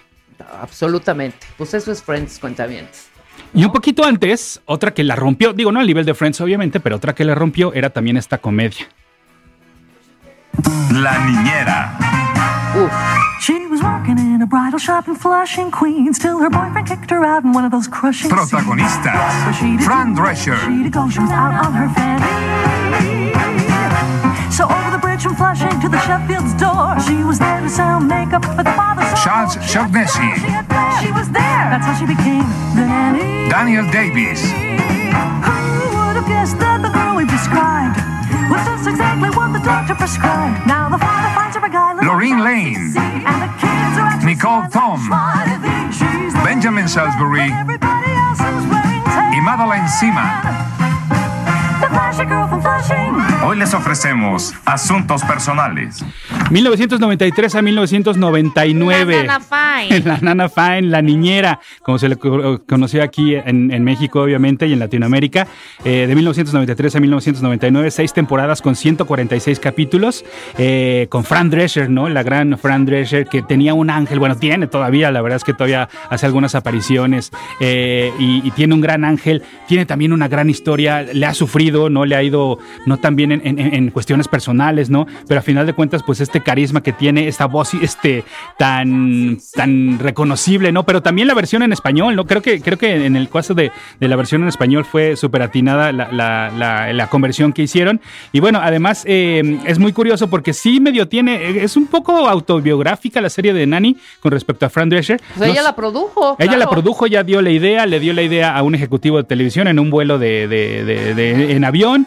Este, no solo el personaje principal se llama Fran, ¿no? Como ella, sino que también los padres y la abuela. Entonces, este, fue, pues fue un garbanzo de libra que le pegó y le pegó eh, bastante bien, ¿no? Entonces, eh, creo, que fue un gran éxito, una comedia muy ligera y además me gustaba mucho cómo el intro musical, el tema musical, se aprovechaba como para hacerte, como para plantearte de qué se iba a tratar la serie. Entonces, simplemente escuchando el intro y el tema musical, con eso ya tenías para saber de qué iba la serie, de qué era esta chica que por una, por este, una coincidencia se convierte en la niñera de unos niños ricos, ¿no? Y a final de cuentas, pues termina por enamorarse del patrón de la casa, como las telenovelas mexicanas, como María la del Barrio, nada más que llevado en Estados Unidos. Exactamente. No, y además el guion, ¿eh? Sí.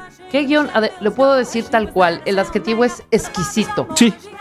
Esas, esas, eh, esas, eh, esos pleitos más bien, ¿no? Esos textos entre Sisi Babok y el mayordomo. Sí. ¡Qué joya! Ácidos, pero sin insultar, ¿sabes? Sin ser groseros. O sea, acidones, exacto, acidones, te pico, me picas, pero nunca sin, sin, sin pasar de lo familiar. Increíble. ¿Duró cuántos, dijiste? fueron seis años, de 1993 a 1999, exactamente con seis temporadas de 146 capítulos. Un humor también, algo muy característico de, de repente de las sitcoms eh, norteamericanas, este humor judío, ¿no? Por llamarlo de alguna manera, que de repente no nos pega tanto a nosotros, ¿no? No estamos tan acostumbrados a ver eso en la televisión. Sin embargo, sí juegan mucho con la comunidad judía, con las costumbres judías, etcétera. Ajá. Mira, también Peter Mark Jacobson. Sí fue el creador también de la Nani junto con Frank Drescher. Exactamente. Que también le dio cáncer a Frank Drescher y, los, y es superviviente de cáncer. Sí, sí, sí, te digo, que la, vida personal y privada de, Fran no ha sido como la más sencilla, sin embargo ella siempre con una buena cara y saliendo adelante ante todos los conflictos. Su esposo, después de estar con ella, se declara gay. Entonces también, pues imagínate lo difícil que es lidiar con eso de decir, ay, pues con quién estuve, ¿no? Entonces, durante toda esta vida, o sea, no, no, no, la tuvo nada fácil. Exacto, estuvieron castados durante la serie, durante toda la producción, y después sí, él, él reveló que era gay. Sí, exacto. Y se divorcian, luego le da cáncer a la nani, o sea, toda una historia ahí. Oye, yo no sabía que durante los, claro, durante los, las seis temporadas nunca sabemos el nombre de Sissy Babok. Es, de esas cosas que te digo que, como la vez pasada, ¿no? El efecto Mandela que juras que, que, sabes y a la mejor te enteras de que no sabías. Exactamente. Chastity Claire eran los nombres detrás del famoso apodo de Babok. Sí, sí. Todo el mundo decía, pues, sí, sí, como sí, sí, sí, sí, sí, sí. No Cese Babok. Exactamente. ¿No? Así es. La idea de que Fran fuera cosmetóloga no fue un mero producto de la, imaginación de Fran, sino que cuando ella tenía 18 años y se mudó a Los Ángeles para probar suerte en la actuación, y mientras no lo lograba, o sea, estudió cosmetología y abrió también su salón de belleza. Sí. Por eso dices que es un poco autobiográfica. Sí, sí, sí. Totalmente. Qué maravilla de serie. A mí, feliz, ¿eh? Yo sigo viendo los capítulos. Por ahí lo siguen repitiendo. Sí, totalmente. Sí, sí, sí. Siguiente, siguiente. Hablando de series que aprovechaban el intro musical para contar, para ponerte en contexto de qué iba a ir, bueno, esta lo hacía de maravilla.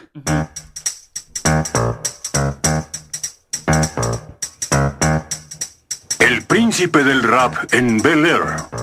Y esta es la historia, pongan atención, de cómo mi vida se transformó. Cambio de arriba abajo lo que nunca pensé y llegué a ser... Protagonistas, Will Smith,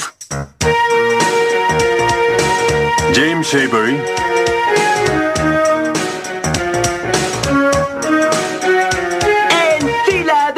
nací Janet Hover. con goma de mascar y basquetera feliz, siempre tranquilo. Alfonso Riviero. Nada, nada de escuela instalado en la fiaca. De pronto los maleantes aún ignoro por qué buscaron problemas y me les enfrenté. Mi madre asustada, muy seria, me dijo: Te mudas ahora mismo con tus tíos de Bel Air. Lloré y le supliqué de noche. Karen día, Parsons. pero hizo mis maletas y me envió con mi tía. Me dio un gran beso y un boleto de avión. Y yo me dije: Willy, ten resignación.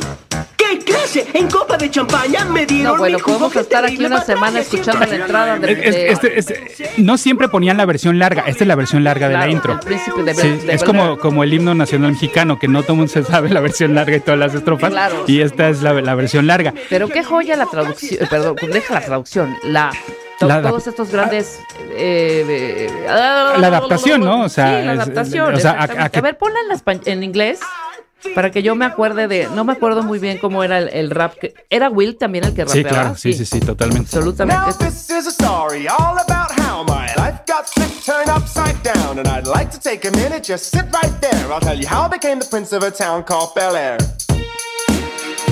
Pues ahí está. Ahí De está. hecho, Will Smith. Todavía no era Will Smith, sino que, bueno, más bien, todavía no era conocido como Will Smith, sino que más bien era más conocido por The Fresh Prince, que era pues el, apodo artístico musical, ¿no? Y esta dupla la que hizo con DJ Jazzy Jeff, ¿no? Para formar obviamente este conjunto musical, por llamarlo de, alguna manera. Sacaron cinco discos juntos, de hecho, este- esta dupla, y se llevaron Grammys por canciones como Parents Just Don't Understand y Summertime. Y entonces, bueno, a partir de ello, a final de cuentas, la serie le ayuda mucho no solo en la carrera musical de, de ambos, y sobre todo la de Will Smith, pero sino también en la actoral de Will Smith, y se convierte en el monstruo en el que hoy en día todos conocemos. Usé la palabra monstruo de manera este, positiva, no en el monstruo Claro, que de repente se, paró a... los Óscares. Exactamente. Eh, de 1990 a 1996, El Príncipe del Rap. La canción se llama Yo Home to Bel Air. Y eh, Quincy Jones fue quien produjo la música de la serie. La música. La música, y a partir de, de las, de sus composiciones, de sus piezas, es que crean el tema musical de, de- del príncipe del rap, como lo llamamos, como la conocimos aquí. Pero también fue productor ejecutivo de la serie, ¿no? Sí, también estuvo involucrado. Andy Borowitz. Sí, exactamente, ahí para estar, eh, o, eh, estar, estar involucrado. Eh, hubo, hubo también apariciones muy especiales, como por ejemplo Tyra Banks hizo su debut como actriz en el programa. Claro. Este, salieron Naomi Campbell, Queen Latifah, Oprah Winfrey, el mismo Quincy Jones, Donald Trump llegó a salir dentro de la serie, Chris Rock, B.B. King, Gary Coleman, bueno, quien ustedes me digan, porque también obviamente el príncipe del rap se convirtió en un fenómeno global. Oye, y conoció a Yada, a su esposa, durante las audiciones del programa. Exactamente, exactamente, sí, sí, sí. Sí, al final de cuentas, también es cierto que la televisión norteamericana de repente hace productos muy específicos para la comunidad afroamericana y al mismo tiempo trata de trabajar con su gente, ¿no? Es decir, con protagonistas afroamericanos, con productores afroamericanos, y como es el caso, pues obviamente de, de Quincy Jones, ¿no? Entonces sí también está llena de muchas curiosidades, ¿no? De toda, toda la, la saga que comprendió el príncipe del rap. Bueno, el bailecito, el famoso bailecito, de- bailecito. de Carlton, hablando de Friends, está basado. Tú recordarás, y si no, ustedes us- lo pueden buscar en YouTube. Courtney Cox aparece en un video de Bruce Springsteen como extra. Sí, y Bruce Springsteen la sube al escenario y ella baila en el escenario. Y ese bailecito que hace Courtney Cox, es decir, Monica and Friends, es en el que se basa Carlton para hacer su famoso bailecito que pues hoy en día sigue siendo un meme. Sí, sí, sí, totalmente, claro. Parte del legado de El Príncipe del Rap. Sí, sí la veía, eh, sí me gustaba también. Estamos hablando de 1900, ¿cuánto a 2000? 1993. 90 a 1996. A 96, seis años duró la, la, la serie. Y una que también arrancó en 1990, Ajá. es la que sigue. A ver, cuenta bien tus pistolitas.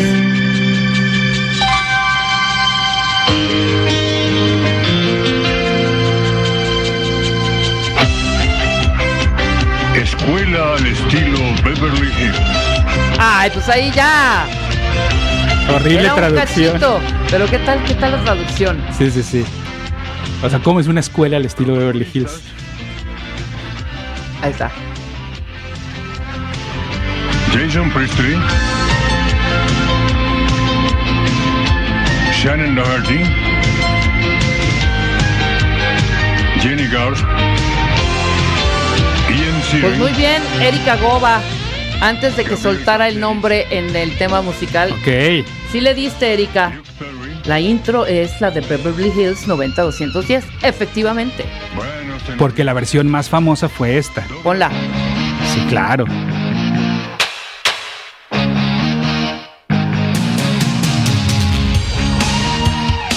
Más prendida para los chavos. Absolutamente. Oye, no, esta sí me pegó a mí, yo sí la viví, pero Yo también. esta sí definió mi, mi- mi secundaria y mi, y mi prepa, ¿eh? De 1990 al 2000. Pues es que también, sí, digo, fue de esas series que ya también estinaron la liga demasiado, ¿no? Ya para las últimas temporadas ya casi no había ninguno de los originales, ¿no? Este, también, también porque obviamente había que renovarse, este. Se sabe, ¿no? Que, que, por ejemplo, Shannon Doherty sí tuvo muchos problemas con los compañeros, con la producción, porque era un poco conflictiva. Claro. Este, y bueno, pues obviamente fueron, fueron creciendo, ¿no? Hoy en día nos burlamos mucho de cómo los castings de series como, no sé, como Euphoria o como la misma Riverdale, que de repente castean a actores demasiado grandes para interpretar a chavillos, ¿no? Es el caso de Gabriela Carteris, que interpretaba a Andrea Zuckerman, que Andrea en la serie tenía 16 años, pero Gabriel, la actriz, tenía 29. Sí. O sea, ¿cómo, cómo, te, cómo te explico? Pero sí se veía, sí se veía chavita, Andrea. Sí, a lo mejor ya rodeada de todos los demás. pues, eternamente enamorada de Brandon. Exactamente, ¿no? exactamente. de Fíjate los- que yo a los que de pronto se, se volvían tan, tan como perfectos el Brandon y la Brenda, que Sí. de pronto en algunos capítulos, porque eran como los, ¿sabes? Los wannabes de Sí. esa época. O sea, llegaron como a invadir esta parte porque eran pues clase medieros de alguna los manera. que llegaron ¿no? de fuera, Los que llegaron de ¿no? Los, fuera. los que no tenían amigos, solo se apoyaban entre ellos. Exactamente. Este, sí, sí, Y de totalmente. repente, pues sí, como que los productores yo creo que le dieron un twist a esto, porque si eran demasiado perfectos los buenos, los que eran súper generosos, Sí. que no tenían tanto dinero, pero apoyaban a todo mundo en su comunidad y en su escuela. Y de pronto vuelven a Brandon un jugador, jugador de Sí, apuestas. es ¿te cierto. Ajá, sí, sí, sí. que Sí. se metió en un rollote por estar apostando ahí. Y luego Brenda también, creo que de de pronto empieza a decir mentiras, ¿no?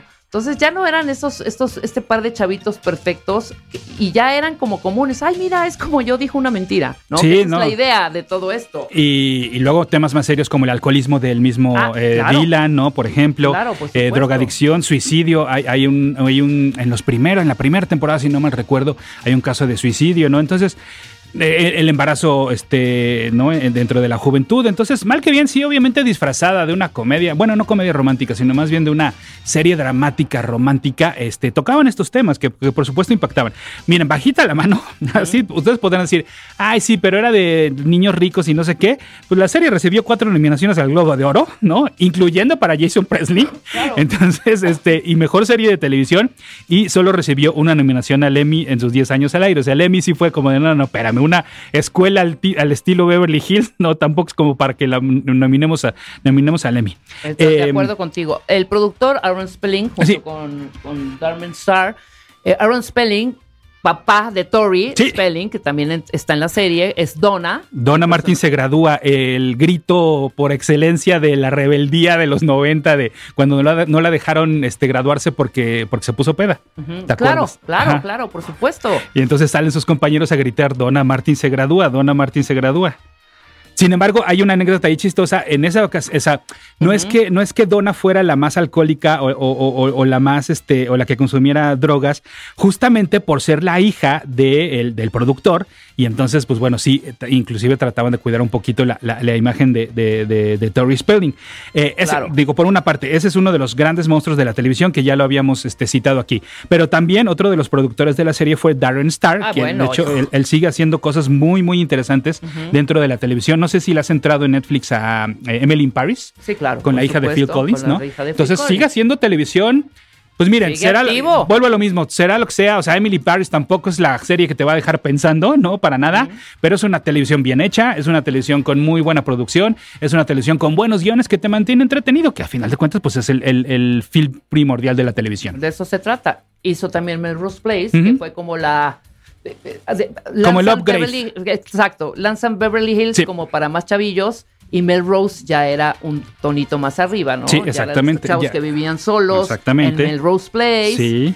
Esa no me enganché tanto, fíjate. Ah, yo sí le entré y se situaba dentro del mismo universo de Beverly Hills, es decir, sí llegó a haber crossover entre personajes de, de Beverly Hills y, de, Melrose Place. Melrose Place, no, ya no la seguí tanto. Y Sí. bueno, también productor de Sex and the City. Exactamente. Mención especial porque yo sí le he entrado duro a Riverdale desde el minuto uno. Uy, este, Riverdale, claro. eh, y ahí apareció Luke Perry. Y Luke Perry pues falleció hace en el 2019 a los 52 años eh, por un derrame cerebral. Y eh, dentro de Riverdale también matan al personaje. Él, él, de hecho, interpreta el papel de Archie. claro. Qué, qué bueno, no sé, irónico, este, que de él de haber interpretado al chavito por excelencia en Beverly Hills, ahora interpreta al papá del otro chavito de por Claro. excelencia, que es Archie, ¿no? Sí, o sea, imagínate sí. qué fuerte que, que los vimos crecer, literal. Totalmente. Y además fue una serie, como tú dices, sí marcó una adolescencia, un high school Sí. De toda esa generación. Yo te voy a confesar algo, pero qué bueno que nadie nos esté escuchando. Sí, a ver, di. Yo en la, en, en la prepa, me, sí me dejé las patillas largas Como por Luke Perry. por Luke Perry. Y de hecho, uno de mis apodos era Padilan McKay. ¡Ándale! A ese nivel llegó nuestro fanatismo por Beverly ¡Qué Hills. Pero borren esta parte, por favor, cuando, cuando suban el programa en formato de podcast. Gracias. ¡Qué maravilla! La siguiente, suéltala, Rulo.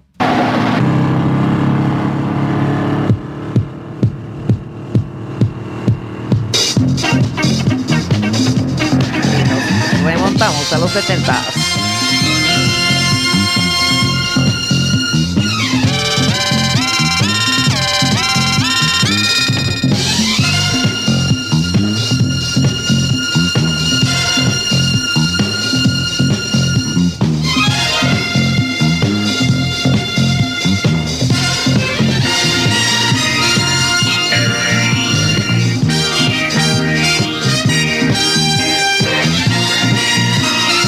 Qué serie es este tema musical, cuentavientes? Pero láncense rapidísimo, ya págala, ya perdón, párala antes de que diga el locutor.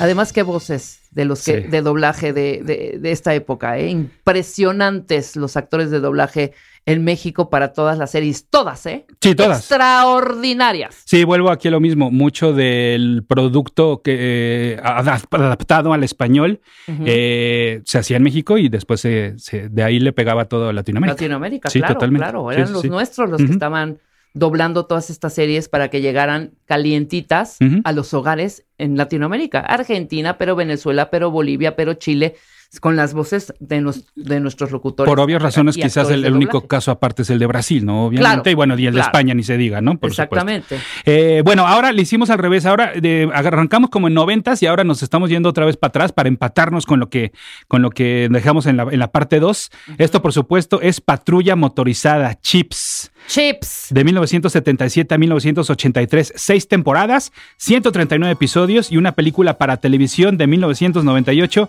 llamada Chips 99. Claro. Por supuesto, además, esta serie le pega mucho a México, pues por uno de los protagonistas, de los dos grandes protagonistas que tenía la serie. Uno de ellos era Larry Wilcox Ajá. y el otro, por supuesto, era Eric Estrada, Poncharelo. Poncharelo, que después hizo Dos Mujeres Un Camino. Totalmente, totalmente. ¿Chips sí, sí, qué sí. era? ¿Era Chicago? No, No, ¿era eh, California? no, Highway? no, así, ahí te va. Hacía referencia a California Highway Patrol. Ajá. Sin embargo, pues por cuestiones pues legales, por llamarlo de alguna manera, no le podían poner ese HP. Entonces le pusieron chips, que me parece además un nombrecito más agradable, ¿no? Porque Claro. creo que el, el CHP, pues no te decía nada, ¿no? Pero chips como que juega ahí medio como con chips, como con este pedacitos, ¿no? Como, como, como con golosina, ¿no? Entonces este, creo que también por eso eh, es, es recordada, ¿no? Porque era un nombre bastante ubicable. Claro. John Baker era el güero. Sí. Y obviamente Eric Estrada, Francis Ponch, Poncharello, ¿no? Sí, que caso curioso, te paso chismecito, Ajá. por ahí de 1982, o sea, ya casi rumbo al final de la serie, la serie terminó en el 83, eh, Larry Wilcox se va porque este, no se llevaba bien con Eric Estrada. También ya después de tantos años de trabajar juntos suele No, pasar, suele ¿no? pasar, Entonces, claro. este, eh, este Larry pensaba que los productores favorecían muchísimo más a Eric Estrada y entonces él decide abandonar la serie. A un año, te digo, ya estaba en las últimas, entonces un añito fue lo que ya no este, vimos a, a- a Larry eh, John Baker Como uno de los eh, dos protagonistas de, de Chips. Wow, yo no me sabía ese chismecín, fíjate. Otra, otra cosa que también, y, y ahorita eh, me- me- me- me- eso me lleva, me lleva a otro tema, de- otro tema, perdón, aunque tenían fundas, las fundas de las pistolas, Punch y John nunca fueron vistos sacando un arma en la serie. El oficial de patrulla Barry Barixa, por otro lado, empuñó un arma varias veces. Él fue el único en hacerlo, porque era un- al ser un programa relativamente familiar, Ajá. en lo que respecta a la violencia, pues sí lo cuidaban mucho. Es decir, qué sarcástico que siendo una eh, serie basada en policías, no enfundaran el, las- no sacaran las armas. Sacaron más armas Starsky and Hodge, que Sí. es más o menos de la misma.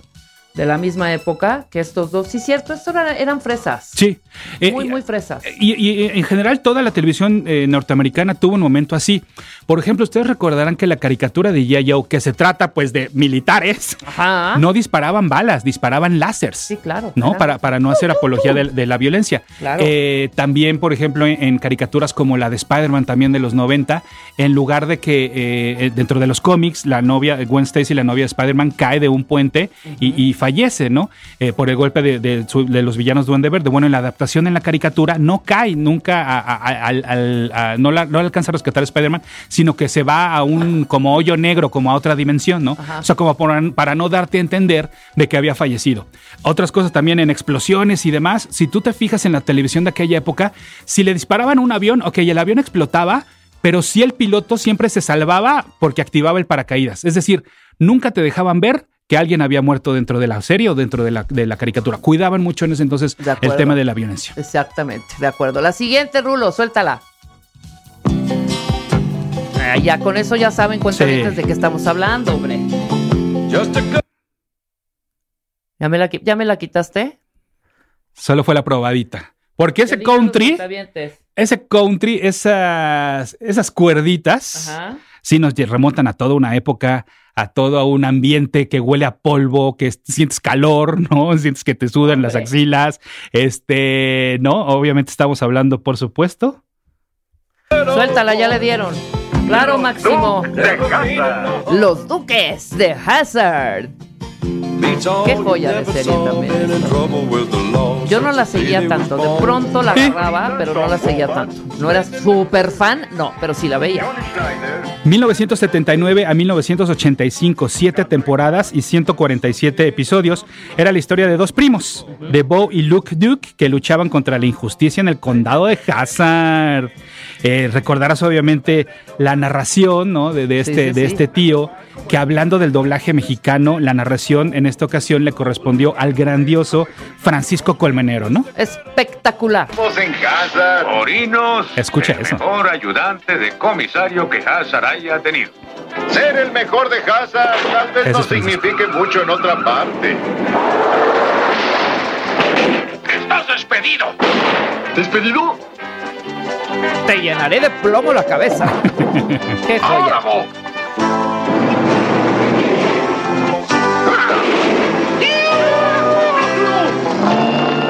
Padrísimo.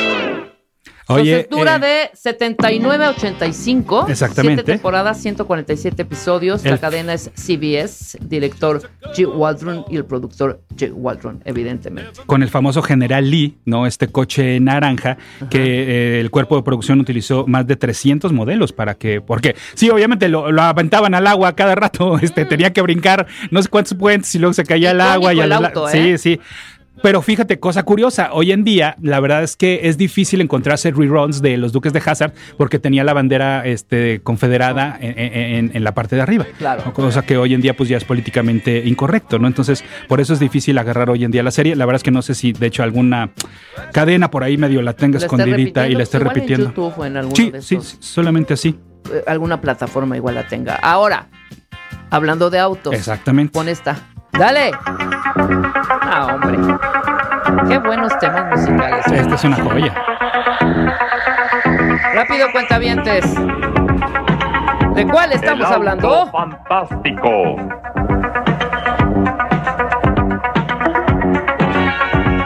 Ahí está. El auto increíble o el auto fantástico Night Rider, como, como se conoció O sea, Gaby originalmente. Rivera anda, pero a, pero a, pero Aquí quiero ver sus calificaciones de, de, aquel entonces. El ¿eh? auto increíble, exactamente. 1982 a 1986, la versión original, porque luego hubo varios remakes y, y, películas y demás, de cuatro temporadas y 90 episodios. A ver, para la trivia, ustedes recordarán que el auto increíble se llamaba KIT. Uh -huh. ¿Qué significaba KIT? K-I-T-T. ¿Qué significaba? Night Industries 2000. Okay. Night Industries era la, la empresa ficticia creadora de, de, del auto increíble. Del auto ¿no? increíble. Uh -huh. Ahora, eh, William Daniels, eh, este actor, era quien le daba la voz a Kit, Ajá. pero él no quería que le dieran créditos porque salía al mismo tiempo en St. Elsewhere, otra serie icónica, drama médico este, histórico. Y él también, a él yo lo recuerdo más por eh, ser el maestro de Cory en Boy Meets World, otra serie también icónica que ya en su momento platicaremos. Eh, el auto increíble, el modelo original era un Pontiac Firebird Transam de 1982. Un Transam, claro. Uh -huh. Ahora, Wheels tenía ese Transam. ¿Sí? Ajá, claro. Okay. Sí, pues bueno, la línea de, de, este auto negro con estas lucecitas rojas al frente es, es, es, icónica, ¿no? Ahora, el tema está basado en una parte de la música del ballet Silvia. Escuchemos la partecita del ballet Silvia. No, no, no, esta es. Este es un sampleo que hace Punjabi MC. Ajá. Pero tenemos la parte del ballet Silvia. Ah, no, ok. Ah, ok, ok. Ahí bueno. Está. Muchas, muchos músicos han usado el tema del auto increíble para samplear y crear una canción nueva. Ustedes este recordarán es esta canción de, sí, del 2002 de este DJ y productor Punjabi MC en esta canción llamada Mundian Tubac.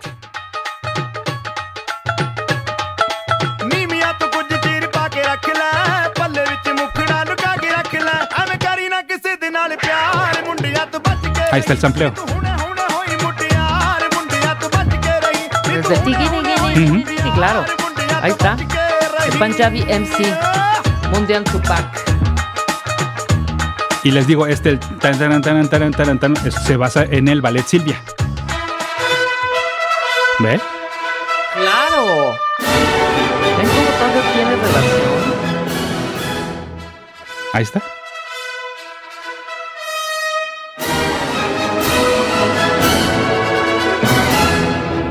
Claro que obviamente los productores de la serie pues agarran y agarran esta, esta, pues esta base y le aplican seis sintetizadores, una batería claro, y un bajo Fender hacer, claro, y bueno, ya crean el obviamente tema el tema musical icónico del de, auto increíble. Busta Rhymes, por ejemplo, también lo tomó en su momento y hizo una canción llamada Fire It Up donde también se samplea. Qué maravilla. Ahí está. Ahí está. Pues ahí estás. Qué viajezote nos acabamos de aventar de una hora, mi querido Pada, Pada, recordando estas series increíbles que veíamos después de, o llegando del colegio. Sí. ¿Sabes? Tirábamos mochilas y nos pegábamos a la tele para ver todas estas series, o ya en la nochecita, ¿no? ¿Dónde te encuentras, mi querido Pada? Porque tienes además información que a, las, a los cuentavientes les va a encantar. Sí, pues me pueden seguir en arroba ese auto en Twitter para que ustedes sigan ese auto en Twitter, arroba ese auto y también en Instagram Ajá. estoy como el Insta de Pada. Padrísimo. Nosotros nos vamos, cuentavientes, es lunes. Sigan, por favor, aquí en W Radio. Todavía hay mucho que aprender y sobre todo que escuchar. Nos vemos mañana a las 10 en punto. W Radio 96.9. ¿Olvidaste tu ID de cuenta viente? Recupéralo. Oh, yeah. En martadebaile.com. Y participa en todas nuestras alegrías. Marta de Baile 2022. Estamos de regreso. Y estamos donde estés.